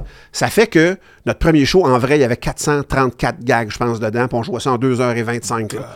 En deux parties, mais ça gonnait tout le long, même si long. c'est 5 gags à minute, aux 12 secondes, clac, clac, clac, clac, en moyenne. Ça n'a aucun sens. Puis Guy Jodoin, à un moment donné, vient faire notre mise en scène un peu plus tard, le show inséparable, après, à notre troisième tournée. Il dit, vous autres, j'ai vu votre show. Il dit, pour vrai, là, je suis revenu en charge, j'avais mal d'en face, j'avais mal des pecs, j'avais mal des abdominaux, mais je me souviens de rien. J'ai dit, ah ouais, hein, pour vrai, mais t'as ri. Il dit, ouais, ouais, mais on peut aller une. C'était avec Guy, là, à ce moment-là, qui était très euh, critique de notre travail, en même temps très aimant de ce qu'on était. On est vaillant plutôt, moi puis Dominique, fait qu'on était bon élève. Puis on voulait aussi. euh, c'est un métier, comme je te dis, on le fait jamais seul. Guy, quand il est arrivé avec Inséparable en 2009, 2007 peut-être, ouais, 2007 plus, euh, lui, euh, il nous a pogné, il a, fait la mise en scène de nos deux shows suivants, qui nous amène où on est aujourd'hui à notre sixième tournée. Là. Vraiment, ça, ça a été un- un regard. euh, il y a des virages, à un moment donné, dans les trajectoires. On était moins une ligne, un punch avec Guy. Il nous montrait plus aussi à nuancer notre jeu, à faire rire avec un silence, man. Euh, C'est fou, là. C'est puissant, faire rire avec un silence, là, tu sais. Soutenir une intention, des affaires de même qui viennent du monde du théâtre, mais cet amalgame-là, pour vrai, on l'a embrassé. C'est drôle parce qu'on a fait un roast avec Guy, puis on l'a taquiné, mais pendant qu'on travaillait avec lui, on était littéralement un trio. Là, il Ah il ah s'est oui. beaucoup investi avec nous autres. Le le projet artistique était entier. Là. Écoute, lui, il gardait des statistiques. Là. On a fait notre première de rodage à Magog en 2000, peut-être 2007. Là. Écoute, il dit Martin, j'ai additionné toutes les heures de mon agenda qu'on a répété. Là. On a répété 263 heures. Aïe! Il dit au théâtre, on répète 100, 120 les plus gros shows. Il dit on a fait 263 heures. Je dis tu me niaises? Il dit ouais. Mais on était des bébites, des bébites qui cherchent le comique puis qui le débusquent. Puis là, donné, nous autres, on arrive avec. Nous, on est hein, studieux puis on fait nos affaires, nos gags. Puis là, on sort plein de roches pour enlever. Ah, il y a une pépite là, une pépite là.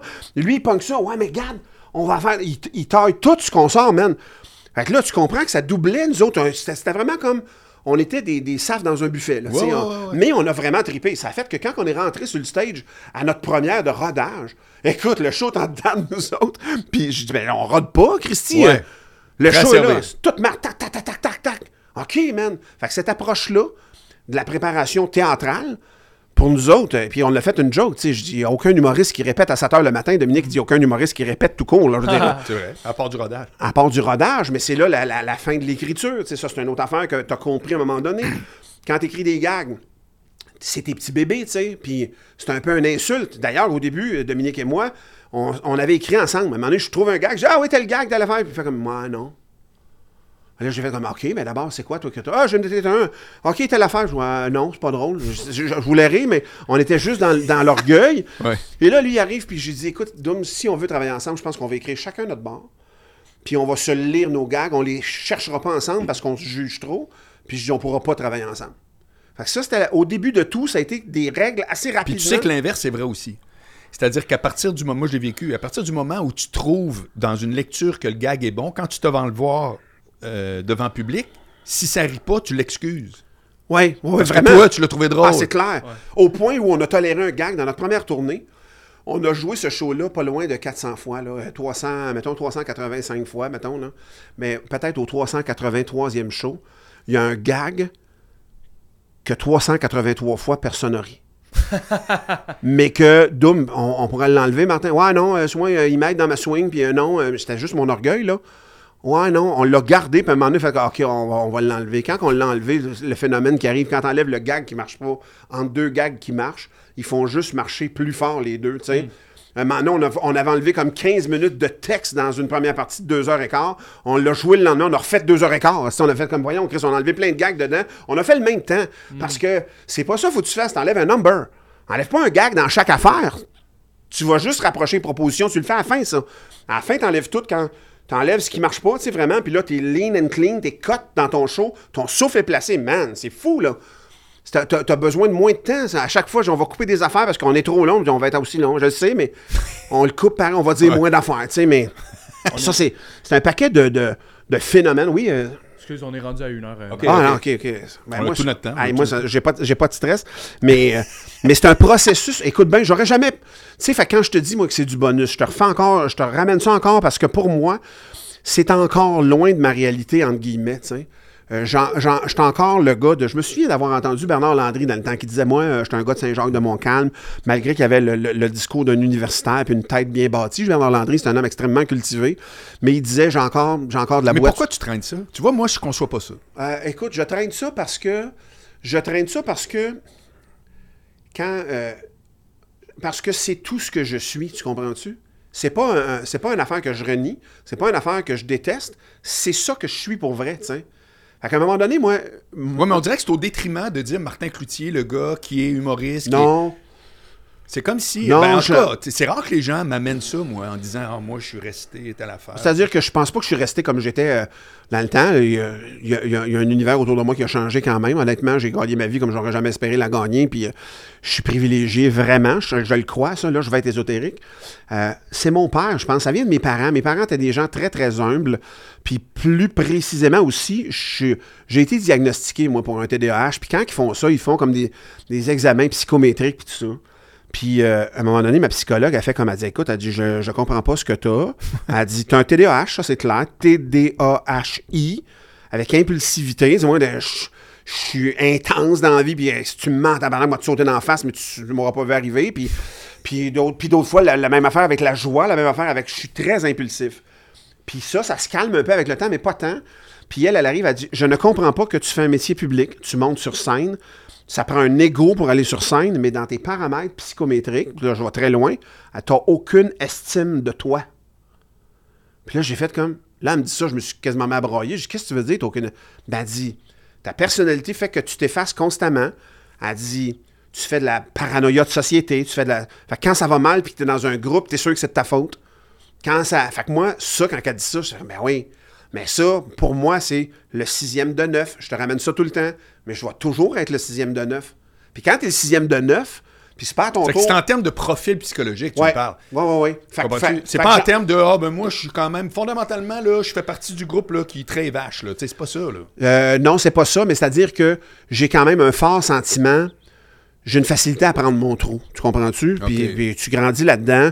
J'ai pas une propension. Moi, j'étais un gars gêné dans la vie à la base. Pour vrai encore, j'avais une timidité maladive. Là. Toi, le one-on-one avec une nouvelle personne, ça reste un inconfort. tough. Ça reste vraiment un inconfort. Puis je te dirais que ça me prend beaucoup de temps avant d'ouvrir complètement à- dans tous les aspects d'une relation avec quelqu'un. Euh, peu importe la- l'aspect de la relation, peu importe la relation. Mais par contre, j'ai un attachement fort après ça quand c'est fait. C'est all-in, mais euh, j'ai toujours un rapport au groupe, moi, tout le temps. Je, suis- je suis né d'une famille, je, je ta- je suis dans un duo, je suis dans un team de 3-4 à la radio. Je suis tout le temps dans des équipes. Ouais, ouais, ouais. Puis pour moi, ce concept-là, je suis un gars de. Je joue au golf, mais c'est le seul sport solo que j'ai fait de ma vie. Sinon, c'est du baseball, du handball, du hockey. J'ai de la balle, j'ai fait ça tout le temps. J'étais un gars de gang, moi, fondamentalement. La gang me rassure et je sais comment contribuer à une gang quand je suis dans une. Ça, pour moi, c'est, pour moi le- la, la- la dynamique s'installe instantanément. Pour vrai. Je rentre là, puis OK, ils ont besoin d'un leader, je peux y aller. Ou bien ils ont besoin de quelqu'un en retrait, quelqu'un qui fait la vaisselle. Moi, ça, zéro T'as un stress. radar naturel. Un ça. radar naturel pour ça. Fait que moi, pour vrai, puis le fait probablement psychologiquement de ne pas avoir d'ego, mais rassure-toi, c'est pas de l'estime de toi. Ma psychologue, je dis là, mon Dieu, faut-tu Ouais. que je pleure? Elle dit, elle dit, t'en souffres pas probablement. Elle dit, la seule affaire, c'est que tu t'effaces toujours Ouais. dans toutes les- tous les aspects de ta vie, Ça- constamment. C'est un mode de solution. C'est un mode de solution pour moi, probablement. Et peut-être même un mode, une façon d'approcher les affaires. Une façon de. C'est comme ça que je suis. Probablement, je me suis rendu compte quand j'étais petit, étant le sixième, puis que, euh, écoute, il y en a trois plus jeunes, puis le petit, petit, petit, il a toute, toute, toute, toute, toute l'attention, puis le grand me donne des tapes en arrière de la tête. Fait entre ça, tu veux, tu veux le câlin que le petit a, puis que lui arrête de donner une tape, tu te trouves une place, tu sais, puis. Mais super proche, on est juste comme on est, hein, puis, euh, on- mais mais c'est c'est vraiment ancré en moi. Puis tu sais, moi, je, viens d'un milieu très ouvrier. Tu sais, j'ai un frère traducteur, j'ai une sœur qui était la plus jeune gérante d'une caisse populaire de l'histoire du Québec. Tu sais, j'ai des gens brillants, psychoéducatrices. euh, J'ai aussi un camionneur, j'ai un mécanicien avec moi, j'ai une directrice d'école, j'ai tout ça autour de moi, tu sais. Mais on a tout appris du même père à travailler, de la même mère. On a, on a été beaucoup dans la nécessité, dans, dans chacun de nos gestes, à un moment donné. Quand tu es neuf le matin, puis que ta mère te regarde, te dit Martin, va prendre ta douche. Il n'y a pas beaucoup de négociations, là, tu sais.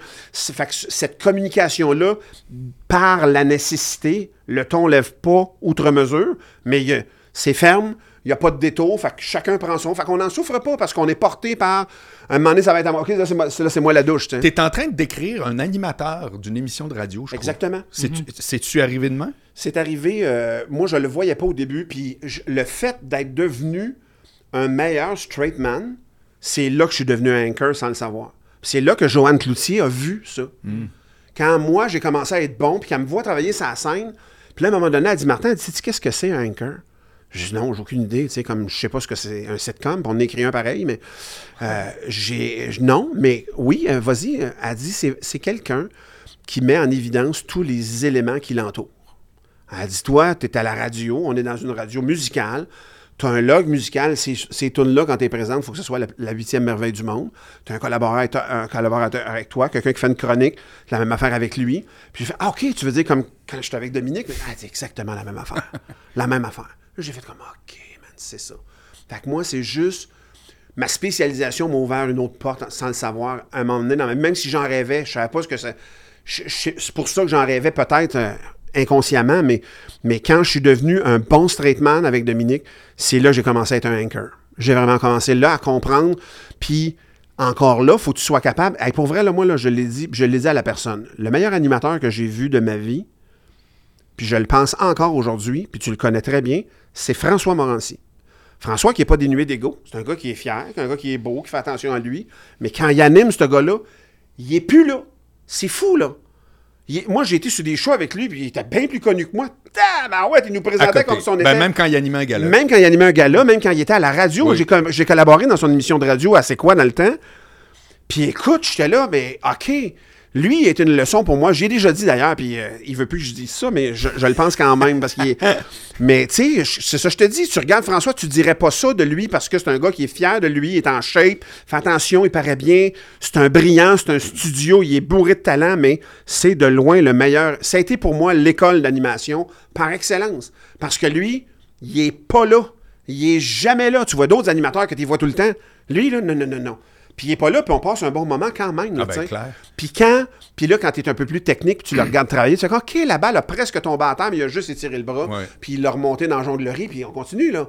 Hey, ça, faut être doué, là. Hmm. Ça, faut être humble aussi, faut être... C'est un esprit d'abnégation que j'ai pas toujours eu, puis que quand... Fait c'est ce même chemin-là, puis lui, il a été... Il a été le- moi, j'ai fait puis je- pendant longtemps, puis je le pense encore. On le voit moins animé maintenant, mais c'est clairement en lui. Puis, euh, je- vous me ferez pas dire autre chose, c'est l'animateur le plus efficace que j'ai vu de ma vie. Entièrement d'accord. C'est chirurgical. Mais c'est la preuve de ça, Plein c'est que c'est- le cas, euh, peu importe euh, le, le- le gig. Ouais, À radio, c'est ça. Aux ça. Oliviers, c'était ça. C'était ça. En- juste pour rire, c'était ça. c'était ça. J'embarquais sur le stage. La dernière fois que j'ai joué avec lui, c'était aux Oliviers quand il avait animé. Euh, non, on a fait de la radio. Non, c'était après la, la radio ensemble. Écoute, on va faire une présentation, puis c'est lui, c'est le anchor, il anime le show. euh, S'il est sur le poster partout, man, jamais il m'a.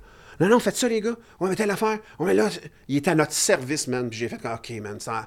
À chaque fois, ça a été ça. Voilà. Je l'aime- beaucoup. Je l'aime beaucoup, François, il le sait. Puis euh, euh, il, est, il est pour moi un masterclass. Si tu veux devenir un animateur dans la vie, je te jure, regarde comment lui travaille. Puis, non, mais Non, regarde. mais j'aime ça entendre ça. Euh, puis je sais pas, je sais pas le travail qu'il a fait en, arrière de ça. Je connais pas son cheminement à François de temps, mais ça, my God, que c'est ça.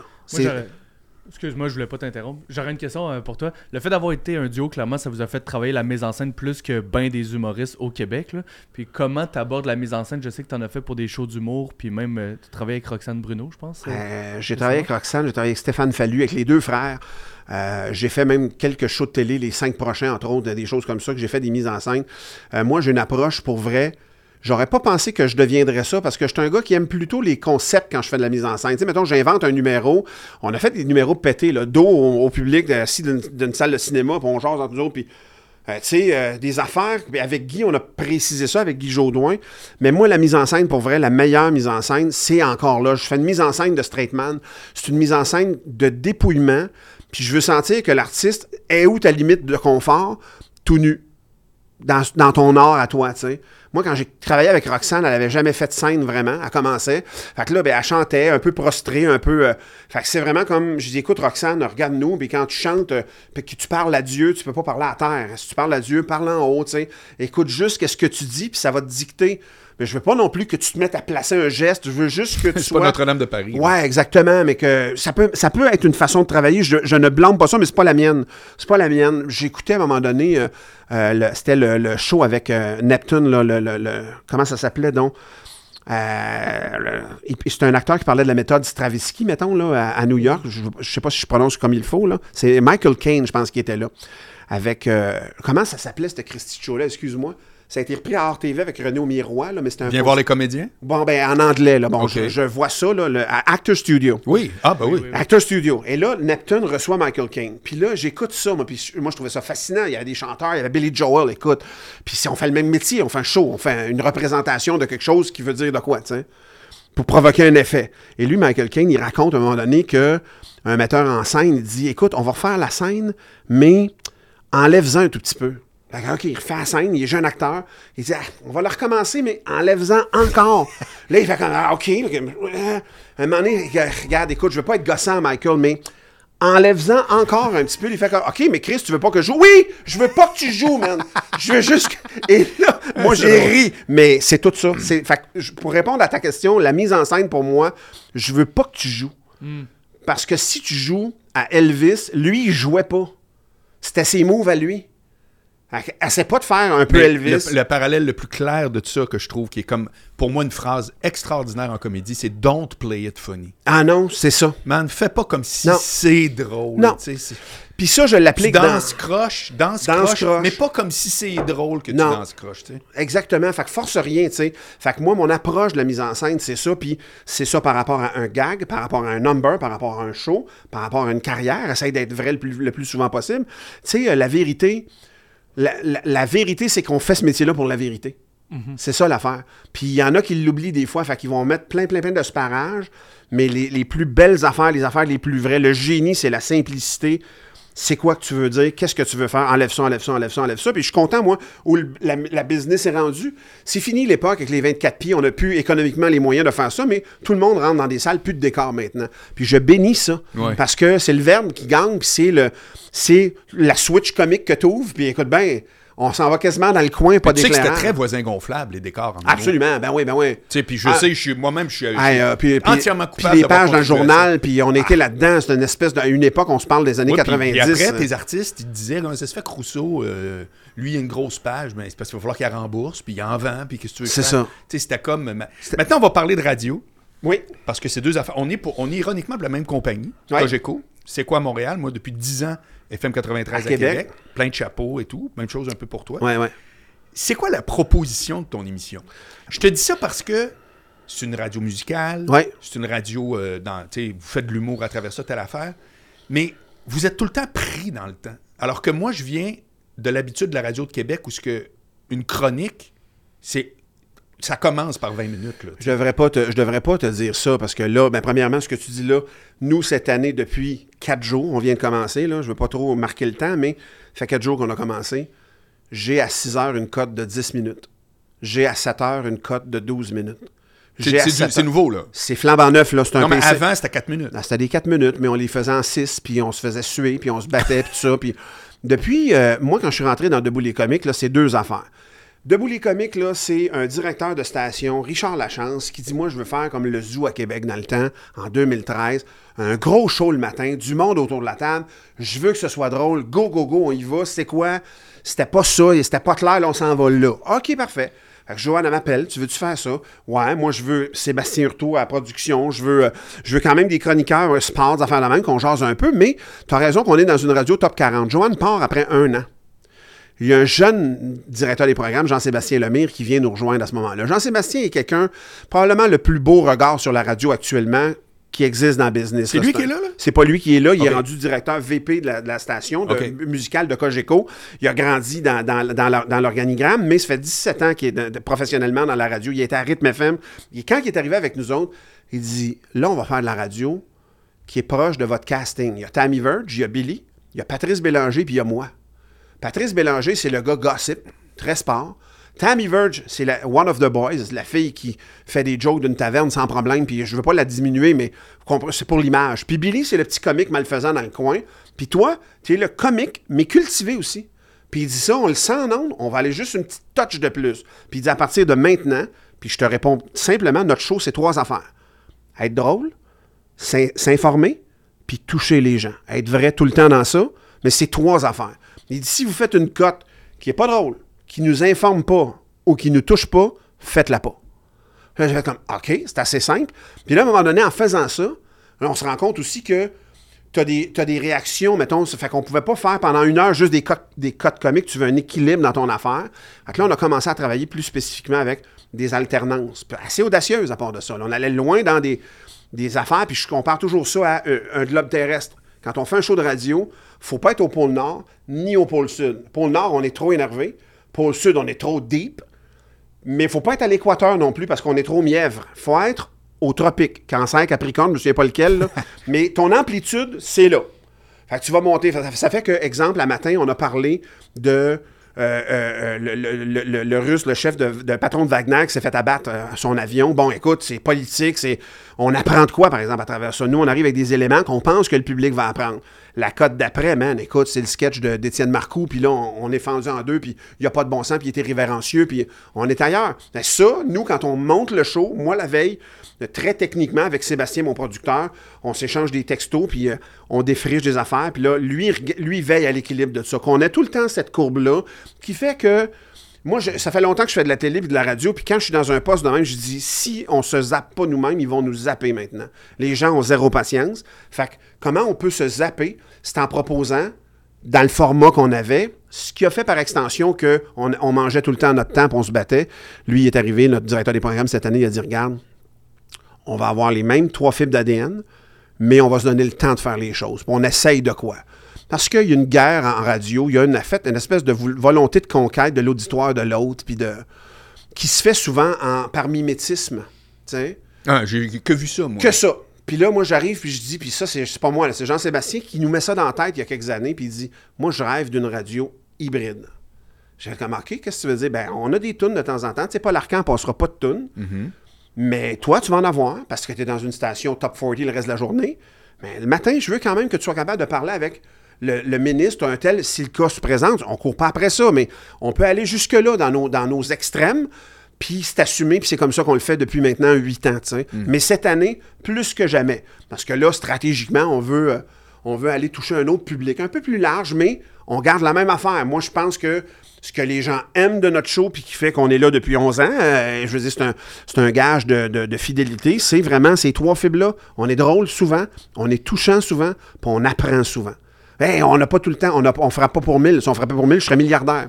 Je m'occuperais de la radio à travers le monde au complet. Je lui dirais, j'ai la recette, donnez-moi 100 000 par mois chaque. Puis vous allez tout faire de l'argent là, si vous m'achetez. Ouais. Tu comprends? Ça marche pas de même. C'est un métier de moyenne qu'on fait. Puis des fois, ta moyenne, un joueur de baseball, une année, il va faire 375 de moyenne. Il va frapper 42 circuits, 130 points produits. L'année d'après, pour quelque raison que ce soit, parce que c'est la vie, parce qu'on est en vie, parce que les gars lancent mieux contre lui, parce qu'il est blessé, parce que ça, il est pas fin, euh, il est pas fin que son- ses enfants sont tannants. Il y a n'importe quoi, là, tu sais. Euh, c'est pas absolu, puis c'est la beauté de l'affaire aussi. On n'est pas dans des, des affaires immuables, puis c'est constamment en mouvement. Mais je te dirais que j'ai j'ai pas aussi, tripé autant que là. Ah oui? C'est le moment où j'ai le plus de fun. C'est vraiment. Après 11 ans? Après 11 ans, c'est probablement le moment où je fais là, depuis une semaine la radio la plus proche de moi. OK. Tu sais, si tu me dis, mettons. Notamment à cause du temps pour jaser. Ouais, ouais. Moi, éventuellement, j'aimerais, j'aimerais éventuellement faire de la radio, talk radio plein. Oui. Je, je lance ça dans l'univers parce que je pourrais pas non plus être morning man tout le temps. C'est raide? C'est raide en temps. Je veux dire, moi, je me lève à 3h30. Yo. Tu restes où? J'étais à l'Assomption, j'étais à 35 minutes de la station, porte à porte, pas de trafic le matin. Ça se fait super bien. Puis je te dirais que je suis content de faire cette distance-là parce que ça me. ça me- C'est un gap pour moi dans lequel je suis plus me- le, le- le papa à la maison, puis je suis pas encore l'animateur radio, puis je suis comme dans ma petite bulle, puis je commence déjà à préparer mon animation de je sais ce qui s'en vient un peu dans le show, puis j'écoute des fois le- le- le- les actualités euh, qui roulent à d'autres stations que je nommerai pas, mais je m'informe un peu en m'en allant aussi pour déjà je suis dans le plan de match de la journée. Oui. Sauf que ça a ses exigences. euh, ça a ses exigences pour quelqu'un qui est en tournée. Ça fait 11 ans que je suis Morning Man, ça fait 9 ans et demi que je suis en tournée. J'ai tout le temps été en tournée. Fait que ça, la combinaison des deux, je suis pas aussi intensément en tournée qu'il y a 20 ans, mais quand même. Comment tu fais? Ça me dépense. Euh, écoute, c'est parce que j'ai un don, je peux dormir n'importe où, n'importe quand. Sérieux? Ouais. Wow. Moi, là, je, puis je me coucherai là à terre sur le tapis. Ouais. Puis dans 10 minutes max, je dors. Puis c'est pas parce que je suis fatigué, là. Je pourrais me lever demain matin de bonne heure. Puis tu me dirais, OK, Martin, viens dans mon bureau, couche-toi 10, puis 10 minutes, je dors pareil. Ah, je dors pas sur commande, mais pas loin. OK. Fait que ce qui fait que quand tu as besoin d'un un power nap ou même de dormir, euh, je- moi, c'est tout le temps 20 minutes ou une heure et demie, puis ou 3 heures. Quand j'arrive en novembre, puis qu'il fait noir à 4 heures l'après-midi, puis que je vois juste du noir, là, ben là, euh, là, je vais dormir plus longtemps. Mais Fait que tu te couches à quelle heure à peu près? je me couche, euh, et quand, je, quand j'ai rien, rien, je me couche à 8 heures, 8 heures et demie, c'est vraiment plate. OK. Mais quand j'ai des shows, ben là, je vais manager mon, mon temps de sommeil dans l'horaire. Je, je vais refuser de faire des podcasts, mettons, puis je vais dire, ben non, parce qu'il faut que je dorme, parce que j'ai un show demain soir. Fait que je m'économise Ben une oui, journée, ben oui. je dors le plus possible la journée du show, puis le lendemain du show, j'ai rien généralement. Sinon, je donne un coup, mais je suis tout le temps en train de. En fait, ma vie est tributaire de mon repos, puis ça, je suis un peu tanné de ça. Ça, ça devient taxant à un moment donné parce que ça taxe aussi ta Mais famille. est-ce que tu juges que tu vis fatigué? Euh, non, moins, Non. moins pire que je pensais, honnêtement. Ah ouais? En partie, en partie, oui. Mais je pense que c'est dû à un autre phénomène qui s'appelle avoir 50 ans. Puis à un moment donné, moi j'ai 25 ans, j'étais un dormeux dans la vie. Puis là, ma mère, elle a- dans le temps, ma mère a genre 30 35 ans, 36 ans plus que moi, tu sais, fait a fait le calcul et elle dit Ah, moi je dors plus le soir. Je dis Qu'est-ce que tu dors plus? Ben, elle dit Quand on vieillit, on n'a plus besoin de dormir comme quand on est jeune. Au point, quand elle est décédée à 90 ans, je pense qu'elle dormait deux heures par nuit. tu sais. Deux ou trois heures, puis après ça, mais t'es correct, elle faisait une petite sieste dans le jour, puis mais. faisait- Aïe, OK. mais, mais à 90 ans, écoute bien, on, on montait pas le Kilimanjaro. Là, je veux Non, dire. je comprends, mais- Son terrain de jeu était grand comme la table. Moi, ma fin, mère là. a 92, puis elle adore encore les mêmes heures. Elle dort encore d'écoute. Ah, euh, mais- Moi, j'ai besoin du même sommeil qu'avant. ah, pas moi. Moi, euh, moi, je suis capable, plus qu'il y a 10 ans, de dormir plus longtemps, mettons 6-7 heures par nuit. Je peux le faire un bout, là. Ça, je peux le faire vraiment plus longtemps sans que je m'en sente vraiment comme avant. Mais, je- mais c'est sûr que je peux pas te dire que ça fait rien. C'est taxant, là. Je veux dire, je suis à l'envers du monde. Socialement, c'est- murder. J'ai des amis magnifiques parce que c'est... euh, la tournée et euh, la radio. Ça fait que si je vois mes amis, il faut qu'on brunch le dimanche midi. Sinon, euh, Ouais. je suis en show le samedi soir. euh, la même affaire avec ma blonde. à un moment donné, après quatre ans, moi, j'ai commencé à sortir avec ma blonde. Je commençais une tournée. J'ai tourné quatre ans. Quand on a fini, j'ai dit, écoute, t'es encore là? Elle fait comme oui. J'ai dit, tu sais que c'est exceptionnel que tu sois encore là. Elle dit, qu'est-ce que tu veux dire? Mais dit, chérie, en quatre ans, on n'a pas été 50 samedi soir ensemble. Ouais. Elle dit, de quoi tu parles? Ben, je dis, on est ensemble aux fêtes, mettons. Puis je dis, pas juste ça. C'est que quand je suis là le samedi soir, d'après toi, j'ai-tu le goût d'aller me crisser dans le monde? Je veux juste être en pyjama chez nous. Ben. Mais elle, elle va aller au resto, là. Fait que là, c'est- une vie de, de compromis. On meurt pas, là, tu comprends? Mais elle, elle comprend ça aussi, mais, mais on sacrifie des affaires. Des affaires auxquelles, je sais pas, je suis prêt à consentir encore longtemps. Mais ceci dit, mon bonheur de- d'être là, un coup que tu es rendu là, puis de l'exercice de ça, c'est fou, là.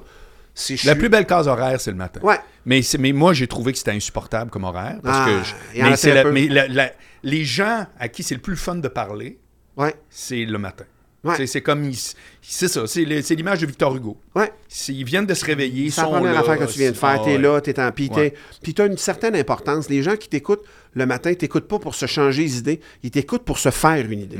C'est pas pareil. Mm. Non, c'est pas pareil. Quand ils reviennent le soir, ils veulent se changer les idées. Hey, c'était plate, aujourd'hui, j'ai un job, j'en ai là. Ouais. Whatever ce que tu fais dans la vie, quand t'as fini ta journée, elle est finie, là. Mm. Puis tu veux pas entendre la même affaire. Fait qu'ils t'écoutent pour oublier. Mais là, ils veulent le matin, hey, j'ai-tu manqué de quoi? Fait que nous, on a ce- un peu ce défi-là qu'on se donne un peu plus largement.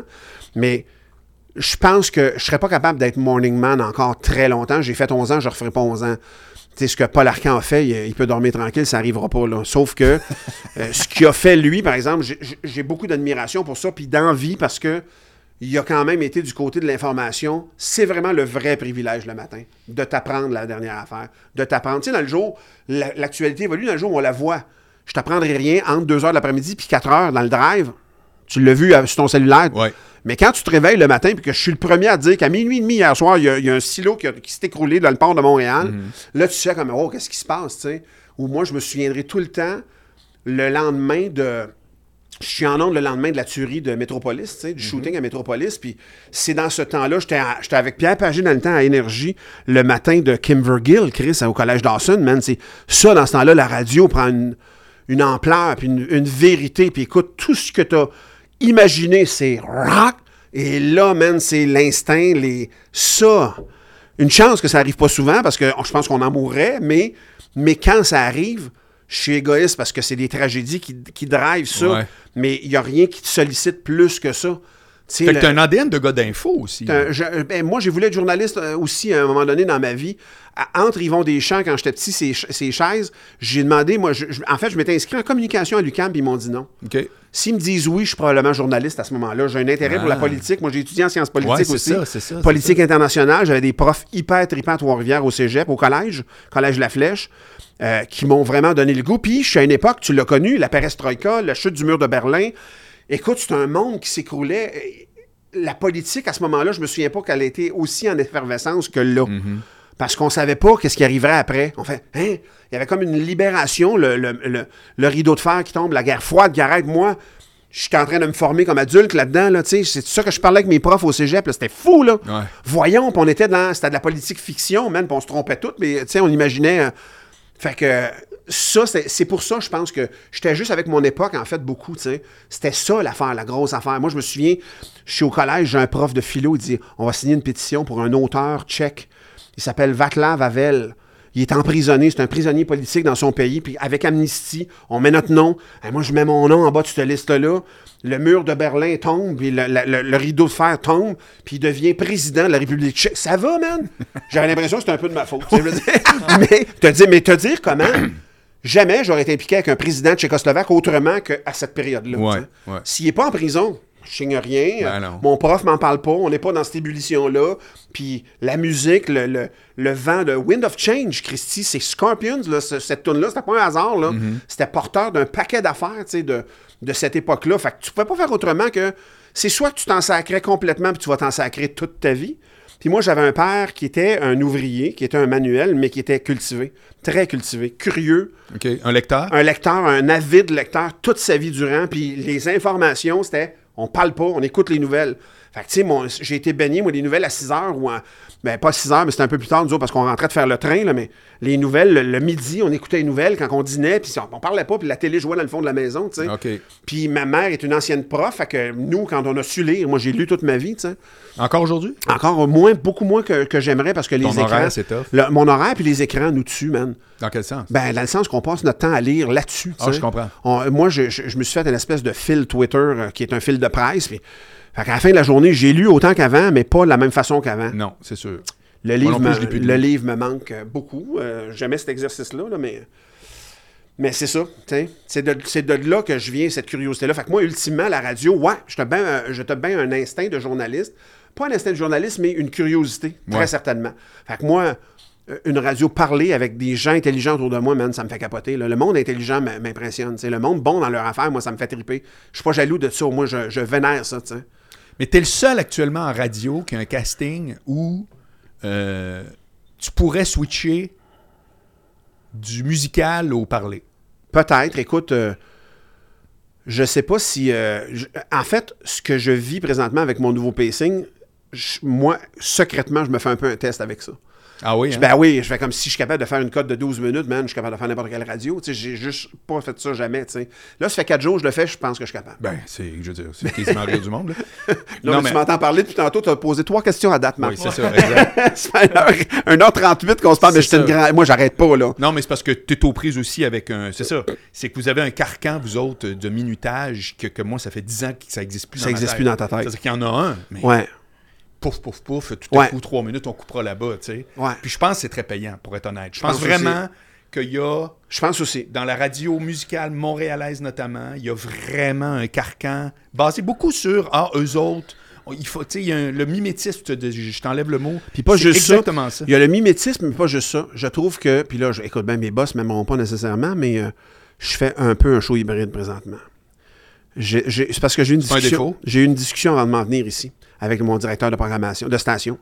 Puis j'ai dit, tu sais, Marc, euh, j'ai dit, la personne qui veut écouter de la musique aujourd'hui, il attend plus après nous autres. Zéro. Puis j'ai dit, quand toi, tu joues ta même tune deux fois en dedans de trois heures, pourquoi tu faisais ça dans le temps? Parce que je pouvais pas y avoir accès nulle part ailleurs. Je pouvais aller l'acheter au magasin, mais quand November Rain est sorti en 92, si je l'entendais pas assez quoi, ou que j'avais pas le CD, c'était terminé. Là, je pouvais pas l'avoir nulle part au bout d'un bouton. Fait que quand elle jouait, elle me fâchait jamais. Parce que je ne l'avais pas dans ma playlist. Mais aujourd'hui, l'affaire que tu breaks à la radio, ça fait six mois qu'ils l'ont dans leur playlist. Trois mois, quatre mois. Ils découvrent la musique en même temps que toi, à la même place maintenant. Fait que tu plus cet effet de surprise-là. Fait que je dis, quand tu roules une toune ad vitam aeternam, moi, je pense que c'est basé sur des modèles de pensée dépassés maintenant. Puis tu vas juste écœurer la, clientèle fidèle qui est là, ce qu'on appelle des P1 en radio. Là. Je, je devrais peut-être pas te dire ça, mais c'est une conversation très technique que j'ai avec mon boss un matin, avant de m'en venir ici tantôt. Là. Puis j'ai dit, ben, il dit, OK, bon, mais, mais je suis un passionné, là, je sais pas si tu as remarqué, mais fait que on se, euh, lui, il dit, non, non, j'aime ça quand tu me challenges, puis tout ça. Je dis, écoute, c'est comme quelqu'un qui arrive puis qui dit, moi, je joue pas de classique, mettons.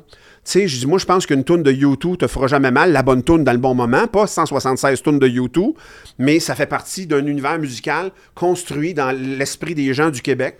Fait que tu vas mettre une toune de plume aussi. Ben non, on peut pas jouer plume. Pourquoi tu peux pas jouer plume? On connaît toutes les paroles de toutes les tounes de plume. On a toutes, au moins six tounes de plume qu'on connaît les paroles par cœur. Tous les Québécois de 22 ans à 75 ans, tu sais. Je dis, pourquoi tu peux pas jouer une toune de plume? Parce que tu penses que tu peux pas.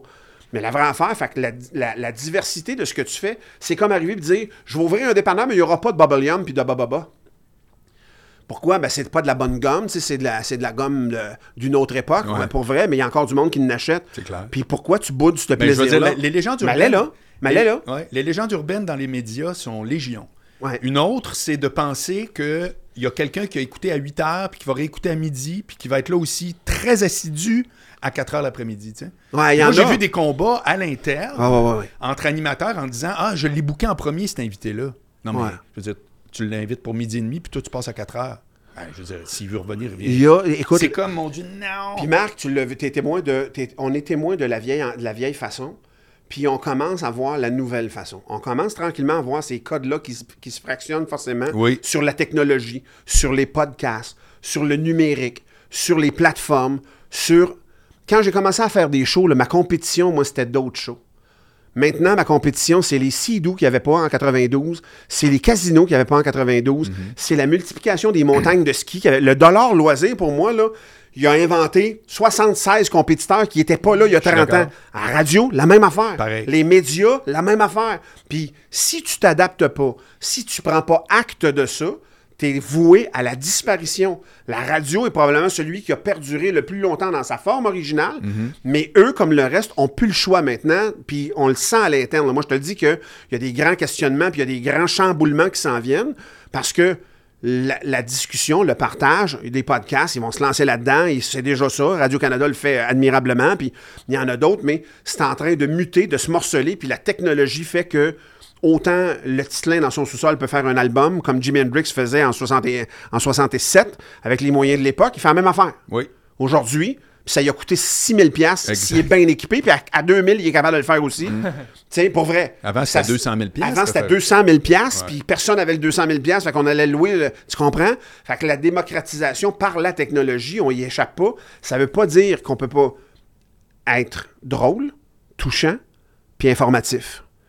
Puis si tu le fais, moi, Christian Tétrault, qui est un vieux de la vieille de la radio, m'avait dit, Martin, il y a une affaire que t'as pas le droit de faire.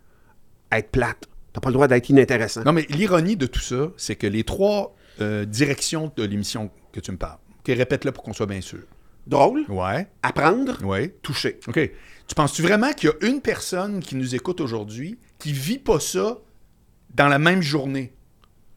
Tu crois-tu qu'il y a des gens qui, Non. en 24 heures, ne font que s'informer? Eux autres, ils rient pas. Non. Bon. Ça fait que tu décris quelque chose qui est une personne, mais qu'on a décidé de segmenter. Absolument. Tu comprends? Absolument. C'est un non-sens. T'es supposé dire, là, je suis drôle, là, je m'informe, là, je suis curieux, là, je là, je suis fâché. Hey, J'ai déjà dit à un directeur des programmes, vous compartimentez la radio comme si vous étiez à Los Angeles ou à New York. À New York, une station de radio peut viser 1,1 million et demi de personnes en faisant Archi un rentable. style avec Oui. 150 tonnes, puis un, un type de jock, puis une affaire, puis une Oui. texture. Puis il va pogner un million et demi, mais il en reste encore 15 millions autour de lui qui n'a Ouais. pas touché. Mais Ouais. c'est correct. Ben oui. mais, euh, mais si tu fais même affaire à Montréal, c'est pas vrai que tu vas toucher un million et demi. Parce que c'est ça qu'on a. Il y a ça sur l'île, un million et demi. Tu n'y arriveras pas, man. En faisant ça, tu vas te compartimenter dans un plus grand ensemble qui ne te permettra pas d'en vivre. Ça ne te donne rien de faire ça. Mhm. Laisse ton comptoir de bonbons là. Laisse ta pinte de lait dans le fond. Puis mets un vignier, même si c'est dégueulasse, il y en a qui vont en prendre du vignier. Puis c'est pas. Tu n'ouvres pas un dépanneur pour tes goûts personnels, tu ouvres un dépanneur pour dépanner. Mais quand tu fais une radio, tu es un dépanneur, man. Tu es vraiment un dépanneur. Si tu refuses de jouer le rôle du dépanneur, tu dis non, moi ici, c'est que de la gomme biodégradable, Ouais, puis il y a que du magret de canard dans le frigidaire, je te jure, tu vendras rien, man. Parce que moi, je reviens, je fais comme fuck, il y a une pinte de lait, il n'y a pas de pinte de lait, fuck off ton dépanneur, tu comprends? Fait que arrête de te, de te snobiser dans, dans l'affaire, puis de te compartimenter surtout. Il y a comme une efficacité qui rassure parce que ton, mo- ton mode de gestion, c'est ça, ça, il y a peu de prise de risque, on est dans une espèce de... Mais pour vrai, si tes cheveux sont trop placés puis qu'ils bougent jamais, ça veut dire aussi que tu, c'est parce que tu bouges pas vraiment, tu sais. Il faut que tu sois dépeigné à un moment donné. Il faut que y tu a- mais sois... il y a cet aspect-là économique, Ouais. 100% d'accord. Ouais. Mais il y a aussi euh, le ton sur lequel tu dis le contenu. Ouais. C'est-à-dire que moi, j'ai passé ma vie, puis je le fais encore, puis ça marche. Puis c'est un exemple ici. J'ai passé ma vie à dire, c'est pas parce que le sujet est sérieux qu'il faut que le ton soit sérieux. Non, t'as raison. Tu peux entièrement déconner avec des sujets sérieux, etc. Ce qu'on reproche des fois, mais moi, je, je- je m'insurge littéralement. Le contraire, est le un- contraire est même un effet comique. si on veut. Pas vrai. Si le sujet n'est pas sérieux, puis tu le dis Exactement. très, très, très sérieusement, voilà. fait que Ben, tu vois que c'est comme, c'est ça. ben, ça c'est juste un effet, Oui. c'est juste un effet. ben, l'inverse. Mais l'effet peut, peut être utile. Oui. Mais moi, je considère que tu peux informer des gens. Tu peux avoir des chroniques d'opinion. Tu peux avoir euh, un, un journaliste très axé sur les faits. Il n'est pas obligé d'avoir un bel dans le cul. C'est pas nécessaire. clair. Puis pas juste ça, c'est que si, quand tu passes une information, tu es persuadé qu'il y a juste toi qui as l'information, tu la dis pas de la même façon que moi, quand je, quand je, je relate quelque chose. Un matin, j'ai parlé de Perigogine, Perigogine le, le- Oui. le- le- le gars de, de Wagner qui, de Wagner qui s'est fait assassiner. Puis écoute, je fais un bref compte rendu parce que c'est pas mon ami, mais mettons, je, fait que je me suis un peu instruit dessus. Mais quand j'en ai parlé, j'avais pas un ton qui te faisait sentir que t'es vraiment un petit con si tu sais pas de quoi je parle. Tu comprends? Puis j'étais pas pédant dans l'affaire. Puis, mais on revient à ce qu'on disait tantôt, la vérité, le dénuement. Le dénuement, c'est. Einstein l'a dit, c'est quoi le génie? Le génie, c'est la simplicité. Le génie, c'est E égale MC2. En arrière de ça, il y a 16 tableaux, là. Ouais. Mais non, E égale MC2. L'énergie est égale à la matière, la vitesse au carré. Ça, tout le monde peut comprendre ça. Mais en arrière de ça, il y a 30 ans de travail, tu comprends? ça, exact. Puis, puis, puis 500 ans de physique. Ben, c'est quoi les c'est quoi tes phrases que tu préfères, tu sais les adages que tu préfères Moi, dans- comme moi une que je préfère de toutes, c'est quand deux associés sont toujours d'accord, c'est qu'il y en a un de trop. Ouais. Bon, mais trouves-tu ça compliqué? Je ferais pas du Dominique et Martin. Je je suis capable de faire du Martin Cloutier tout seul. c'est ça. C'est la même affaire. Oui. Je dis c'est un autre ton, mais euh, les phrases. euh, Non, mais c'est un exemple. On Ouais. va dire que moi, j'en reviens pas à quel point tout ce qui est tout ce qui me marque dans la vie est d'une simplicité désarmante. Ah ouais. Il y a des films là, que j'ai vus juste 30 fois. Ouais. Puis si je te le raconte, c'est, ça me prend 45... Non. Les ponts de Madison, les ponts de Bridges of Madison County de Clint Eastwood. OK? C'est... euh, dans les années 50, une femme, son mari et ses deux enfants s'en vont pendant quatre jours à une foire agricole. Puis là, il y a un photographe qui demande son chemin. Il tombe en amour, puis quatre jours après, elle se demande, je pars-tu avec? Je peux- J'en rajouterai pas plus. c'est juste ça. Puis Ouais. c'est fascinant. C'est- mais c'est parce que c'est porteur d'une expérience de vie, c'est la sagesse aussi qui se cristallise dans une sais. Puis moi, à un moment donné, puis écoute, là, je vais être très ésotérique, c'est Paulo Coelho, dans le temps, le fameux livre hyper vendu? L'Alchimiste. L'Alchimiste. Euh, quand j'ai lu L'Alchimiste, j'ai dû lire L'Alchimiste, je pense, à cinq moments dans ma vie. Ah. À un moment dans ma vie où j'avais rien, j'étais dans le dénuement, puis il y a quelqu'un qui me parle de ce livre-là, puis il dit Écoute, lis ça, parce que ça va t'aider à comprendre. Puis là-dedans, il y a deux ou trois phrases. Il y en a une, entre autres, que c'est devenu mon guideline. C'est devenu la magie que je te disais. C'est devenu. En fait, il y en avait deux, mais la première, elle, euh, l'univers, quand tu désires vraiment quelque chose, l'univers en entier conspire à te le faire réaliser. Si tu veux vraiment pour vrai quelque Ouais, chose, ouais, ouais, ouais. ben, tu vas te lever à 5 heures le matin, ça va être la première affaire que tu vas faire. Quand tu veux vraiment faire ça, tu as un show un an après. Ça, quand j'ai appliqué, c'est la première fois que j'appliquais ça. Quand tu désires vraiment, vraiment quelque chose, l'univers en, en entier, aide-toi et le ciel t'aidera. Ouais, ben, si ça. tu fais aucun geste vers ça, ça t'arrivera pas. Et l'autre phrase là-dedans, c'est attention à ce que tu souhaites parce que ça va t'arriver. Puis là, ça, c'est vrai, parce qu'il y en a plein des fois qui sont qui souhaitent à l'envers, tu sais, dans la vie. Puis se fait, ça va mal? Mais parce que t'arrêtes pas de dire que ça va mal. Tu sais, t'arrêtes pas de. Fait moi, ce que je me suis rendu compte dans la vie, c'est la puissance des mots dans la construction de ce qu'on est. Je suis pas en train de te dire que si tu dis quelque chose, ça va t'arriver le Non, lendemain. non, c'est pas une équation. C'est une tendance, puis c'est une- mais c'est un guideline. C'est Oui, vraiment oui. un guideline. Puis un coup que tu l'as éprouvé une fois, il y a une espèce, ça devient grisant, puis ça devient aussi rassurant dans ta vie. Moi, je, dans mon cheminement, à un moment donné, j'ai éliminé beaucoup d'anxiété parce qu'à un moment donné, ma gérante avait comme, ouais, là, écoute, on est entre deux affaires, puis tout ça, puis je, je dis, moi, j'ai fait la trail une fois, mais la refaire 150 fois s'il faut. Ouais. Puis je sais comment la faire, je sais comment rentrer dedans, Mm. puis je sais comment ça va se passer quand on va être dedans, puis je sais pas ce qui va arriver au bout, mais je sais qu'il va arriver de quoi ouais, au bout. Mais, mais c'est. Puis, puis l'autre affaire, moi, je crois vraiment au travail d'équipe et à l'implication. Puis je, je crois vraiment à la collégialité dans la vie.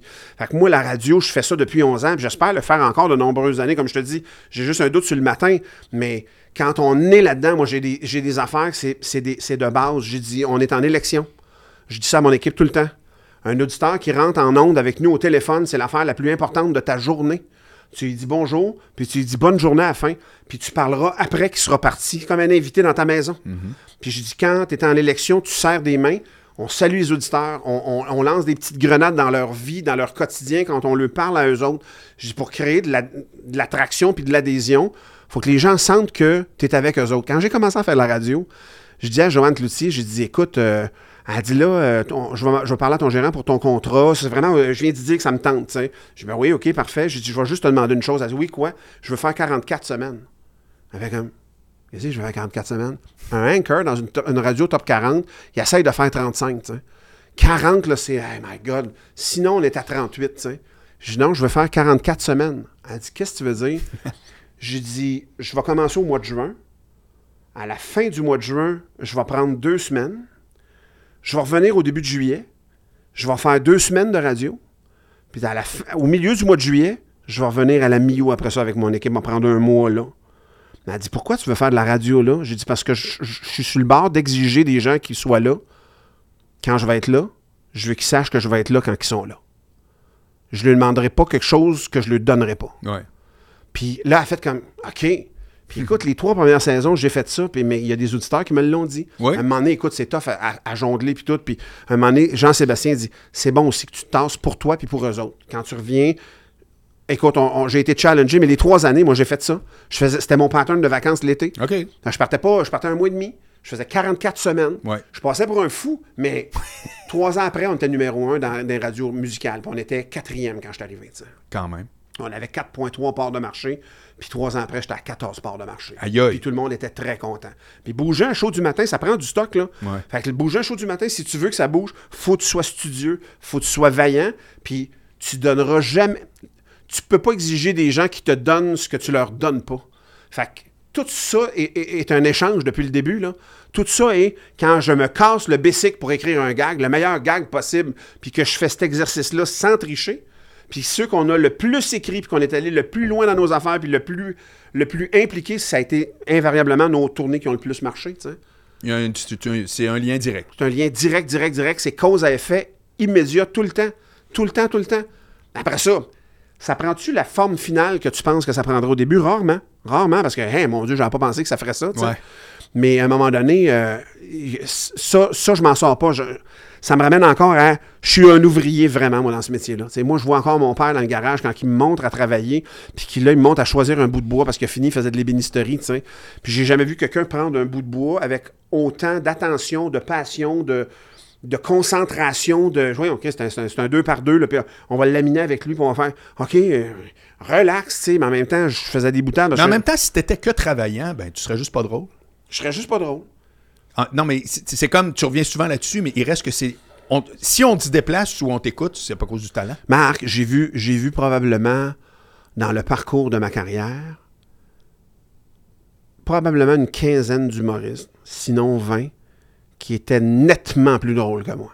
Vraiment, là, mais pas un peu plus drôles que moi.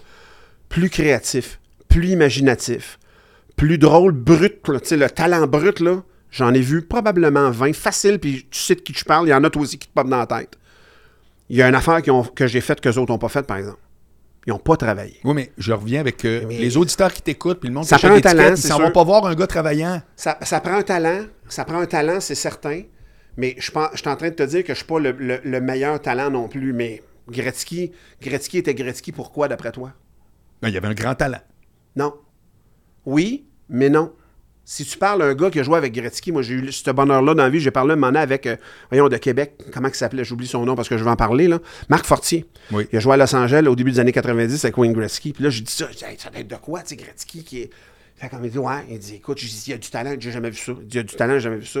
Mais il dit, l'affaire aussi que j'ai jamais vu, j'ai jamais vu quelqu'un s'entraîner autant que lui. Je dis, ah, pour vrai, il est gros de même. Il dit, non, non, non. Il dit, on arrive à la pratique, ça fait une heure qu'il est sur la glace. Puis quand on part de la pratique, il sort dans le locker avec nous autres, il change son chandail, ses épaulettes, puis il retourne la glace pendant encore une heure. Je me dis, voyons donc, tu sais Gretzky, calvaire. Il dit, non, non, non, non, non, non. Il travaille nettement plus que tout le monde. Émile Zatopek. Fait que oui, oui, j'ai un talent. Je peux pas dire que j'ai pas de talent. C'est parce que si tu t'avais pas le talent Non, je serais pas là. J'aurais pas. tu serais un gros travaillant. Je serais un gros travaillant, mais. On ferait comme bravo. Mais. Non, mais je suis désolé. Peut-être que tu as de la misère à le prendre. Mais la réalité, c'est que si tu as la carrière que tu as, avec tout ce que tu as décrit, Ouais, t'as raison.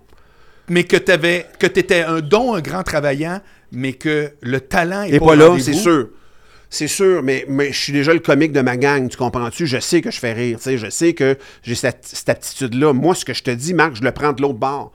C'est que si tu travailles pas, ça t'arrivera Je pas. suis pas contre ça, mais c'est, regarde, le talent, c'est comme les douanes. Si tu dis je fais un voyage en Floride, là, le hot de ton voyage, c'est pas les douanes, hein, mais si tu passes pas les douanes, tu te en Floride. Bon, pas, moi, j'appelle ça le talent. OK. Tu comprends? Ça fait que tu l'as. Mais, Ouais, mais, ouais. mais t'as tendance à parler toujours que tu travailles. Je fais juste te dire que si t'étais juste un travaillant, je t'aurais pas invité, je savais pas t'es qui. Ben, désolé. ouais, peut-être, mais. euh, Non, mais c'est parce que du monde, beaucoup qui nous écoutent, des jeunes, entre autres, je le sais, là. Puis qu'eux autres, ils vont se dire, elle m'a travaillé plus fort, donc c'est réglé. C'est Ben mon manque d'estime de moi, c'est mon, c'est l'absence d'estime de moi probablement qui te répond à ce moment-là, Marc, pour vrai. Dans le fin fond de moi, je sais que, euh, je, puis je, je vais hésiter à appeler ça talent, mais je sais que j'ai le talent pour faire rire les gens, là, tu comprends-tu? Je sais que j'ai ce talent-là parce que, parce que je pourrais écrire aussi de la poésie. Je pourrais, quand je m'installe fiévreusement, mon Dieu, c'est des vers que j'écris. Oui. Puis je sais pas pourquoi. Ouais. Euh, je peux pas t'expliquer. puis, puis 12 heures par jour. 12 heures, ben, ben, mettons une heure et demie à tous les matins, mais à la Ouais, fin, je ferai un ouais. livre, à un moment donné, une fois de Ouais. temps en temps, puis Oui. tu sais, il y aurait des recueils. beaucoup? Pas nécessairement, mais pas nécessairement, sauf que j'en écrirais beaucoup, par exemple. Oui. Puis moi, moi le, le vendre mon affaire, c'est pas, moi- pas ma job, là. Il y a quelqu'un qui me vend, là. Il y a quelqu'un qui est un gérant, une gérante, qui s'occupe de ça, là, qui le fait admirablement bien. Mais le, le- le fond de ma job, moi, c'est pas de, eh, mon Dieu, faire, faire du cash. C'est pas ça ma job. C'est c'est de livrer du contenu. Oui, mais tu peux pas livrer tous les contenus? Non, Ben voilà. La poésie, je suis pas mal sûr que t'en vendrais pas tant. pas tant. Bon, mais de l'humour, ça marche. Ouais. Donc, tu as le talent pour Oui, ça. ça, Dominique c'est a le clair. talent pour ça. C'est clair que. Mais je peux pas t'expliquer pourquoi j'écris des Puis ce gags. talent-là, mais non, mais je veux pas passer pour le gars, genre, Ah, t'as pas de talent, reste chez vous. Je trouve ça épouvantable. Moi, j'ai passé ma vie à encourager des gens, je vais continuer. Ouais. Moi, quelqu'un qui a un projet, je suis là pour l'aider. Mais il reste que dans ton discours, tu reviens beaucoup avec un discours de menuisier. Ouais. Mais tu travailles pas en menuiserie. Je travaille en artisan quand même. Voilà. Oui, en artisan, mais, mais c'est de- artiste dedans. là. Voilà. Il y a artiste dedans, mais, mais pour moi, c'est indissociable, comme je te dis. Peut-être, peut-être. J'ai jamais été la saveur du mois, j'ai jamais été l'affaire. La, la- Je l'ai peut-être été, puis ça n'a pas duré longtemps. Je pense qu'on l'est tout à un moment donné. tu sais, euh, À un moment donné, quand, en, 2000, en 2000, quand on a sorti notre premier show, 99, il y a probablement dans le bout de l'écuyer que là, hey, mon Dieu, c'est quoi la, la nouvelle affaire? Mais selon moi, rendu au mois d'août, l'écuyer c'était en mars, rendu au mois d'août, on était déjà plus là, il y avait quelqu'un d'autre qui Ouais. arrivait, euh, puis qui prenait cette place-là, puis peut-être que ça a duré plus longtemps. Nous, on n'a jamais eu ce sentiment-là, Dominique et moi. On a toujours su qu'on faisait rire. Puis j'embarquais sur des stages dans des bars, puis tout ça, puis dans nos milieux respectifs avant d'aller à l'école de l'humour.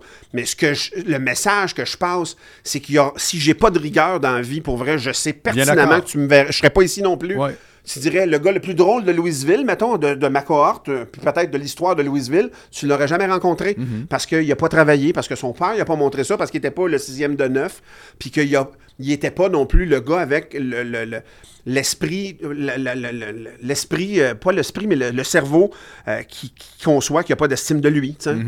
Mais encore là, je te dis pas, là, je suis pas en train de me fouetter, Mhm. C'est juste non, ça, tu sais. Mais non, mais je, te- je voulais préciser ce truc-là. C'est intéressant. Ben oui. Je te le dis que Mais ça fait partie. ouais, habituellement, ça serait plus un peu l'inverse. écoute, j'ai de, j'ai de la- j'ai de la misère à, à mesurer. J'ai de la misère à mesurer l'apport de talent dans ce que je fais. Puis c'est drôle parce que ma gérante, la semaine passée, quand je suis sorti du gala, puis j'ai fait comme. C'était ça, hein, elle fait comme. C'était ça, mais hein. Elle dit, sais-tu quoi, Martin? Elle dit quoi? Elle dit, vous êtes bon en tabarnak. Puis là, j'ai fait comme. Ah oui, hein? Je fais comme, ouais, ouais, non, c'est vrai. Ah oui, euh, mais il faut. que- Ça fait 30 ans que je fais ça. Ouais. Ma gérante me l'a dit il y a deux semaines. Ouais. J'avais un doute après, après 14 standings, tu sais. C'est un peu ça que je voulais souligner. Ah, je sais. T'aurais dû être mon gérant il y a 30 ans, mettons, il y a 28 ans. Je veux plus rien savoir. As-tu un mot de la fin, Martin? As-tu un mot de la fin? Euh, j'ai pas vraiment de mot de la fin parce que ça a l'air péremptoire, mais pour vrai, la seule affaire que je souhaite aux gens, c'est de trouver la petite flamme qu'il y a en dedans de nous autres. J'ai évoqué ça tantôt, là, mais cette petite flamme-là que j'ai protégée, qu'il y en a qui l'ont dénigrée, il y en a qui ont dit ça, tu feras jamais ça. Il y en a d'autres aussi qui ont dit Waouh, c'est bien hot ça. Je vous souhaite juste de la trouver si vous ne l'avez pas trouvée. Puis il y en a que ça leur arrive à 60 ans, il y en a que ça leur arrive à 12 ans, il y en a que ça leur arrive peu importe l'âge, Ouais. je pense que ça t'arrive à chaque fois quand tu l'acceptes. Je vous demande de l'accepter. Je vous souhaite de l'accepter, en fait, Mm. puis de la trouver parce que ça drive votre vie après, là. Quand tu décides de, de marcher à la lumière, de la lumière que tu dégages, ben là, c'est ton, ton destin est changé complètement. Je serais probablement un farmer encore aujourd'hui. Ouais, ouais, ouais. Mais tu sais, je l'ai fait un peu ce que tu dis, Marc, là. J'ai, J'ai cru à un moment donné que je pouvais faire peut-être d'autres choses qu'être un, un agriculteur. Alors, moi, je vais te dire que c'est, puis je suis certain qu'Olivier va dire la même chose, tout le long que je t'ai écouté, puis même demandé, j'ai passé pas, je l'ai arrêté pour te le dire, tout le long que j'ai écouté, j'ai fait, ça c'est la cote, on va ouvrir avec ça. Ça c'est la cote, Ouais. on va ouvrir avec ça. Ouais. T'es l'épisode le plus dense qu'on a eu à date. Ouais, vraiment. Vraiment. Puis vous arrêtez parce que ça vous tente, parce que moi, je pourrais chaser. Oui, je comprends. Non, Mais- j'en ai un autre. Exceptionnellement, j'en fais deux back-à-back, écoute, fois. écoute, euh, euh, Mais euh, c'était la- vraiment, mon gars, il y avait du jus, je suis tellement heureux. La là. passion, Marc, c'est ça, hein, quand tu dis, puis t'en as vu des passionnés. Moi, c'est drôle parce que j'ai pensé à toi, j'ai vu Anthony. Je vois Anthony, euh, puis quand je vois Anthony, je te vois toi. Vous êtes Normal, pour on toujours. ensemble longtemps. Puis je vois Anthony la semaine passée, puis pour moi, Anthony, c'est probablement, autant que François est très certainement le meilleur animateur on earth pour moi, là, Anthony, c'est probablement la bebite d'entertainment la plus absolue. C'est le meilleur C'est une arme point. fatale, Oui. là, mon gars. C'est Bruce Lee, mais... Oui. Puis encore, en- encore qu'on a vieilli, on a 54 ans, euh, on est vraiment de la même génération. Mon premier show à vie, moi, Anthony est là avec François qui anime, man. Ah ouais? À Louisville, je viens de rentrer à l'école de l'humour, puis il y a Hank Till puis Maxime Martin. On est là, c'est ça, ça le stage, c'est un Ouais, show, là. ouais, Tu comprends? Puis lui, Anthony, il est là, man. Puis écoute, j'oublierai jamais ça parce qu'à partir de ce jour-là, on est devenus amis, tu sais. Puis je l'ai revu, puis j'ai fait comme, écoute, on s'est parlé très personnellement. euh, ça faisait longtemps qu'on s'était vu, puis à un moment donné, il fait comme, il dit, man, ça fait du bien, hein. Je dis, ben, c'est parce qu'on on a un chemin parallèle dans des lumières différentes, Ouais. dans des scènes différentes, mais on est pareil, là. Uh-huh. Puis écoute, ça m'a beaucoup touché de. de, de- c'est pas une boucle qui se boucle, mais c'est comme juste des, Ben oui. des touches qui se font de Ben temps oui. en temps, de Ben même. ben oui. une- on, a- on est chanceux, on est très chanceux de faire le métier qu'on fait parce que ça nous. Mais je pense que c'est la vie de tout le monde. Je pense qu'il y en a qui le vivent dans leur quotidien, dans leur réalité aussi. Mhm. Ouais. Mais j'ai pas de mot de la fin sinon que je vous souhaite de la passion. Je vous en souhaite vraiment. Ça drive tout. Je vous souhaite, la- je vous souhaite vraiment d'être l'école, que l'école la plus loin de votre vie soit celle que vous aimez le plus. Parce que je suis monté dans des tempêtes, dans du verglas. J'ai pas manqué une minute à l'école de l'humour. Je faisais 90 km par jour. Et- Puis quand ça marchait pas, je disais aux grandes gueules, les boys, je couche sur votre divan ce soir. Ouais, pas de trouble. On s'est aidé au bout. C'était une espèce de. Mais c'est une époque bénie parce que moi, comme individu, c'est là que j'ai fait OK, c'est ça que je veux faire, man. C'est ça que je veux faire. Puis écoute, à la fin de ça, je, rajoute une affaire à la fin.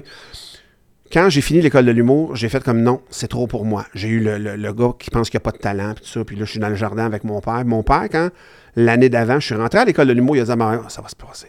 Ça va passer. euh, C'est un trip qui va passer.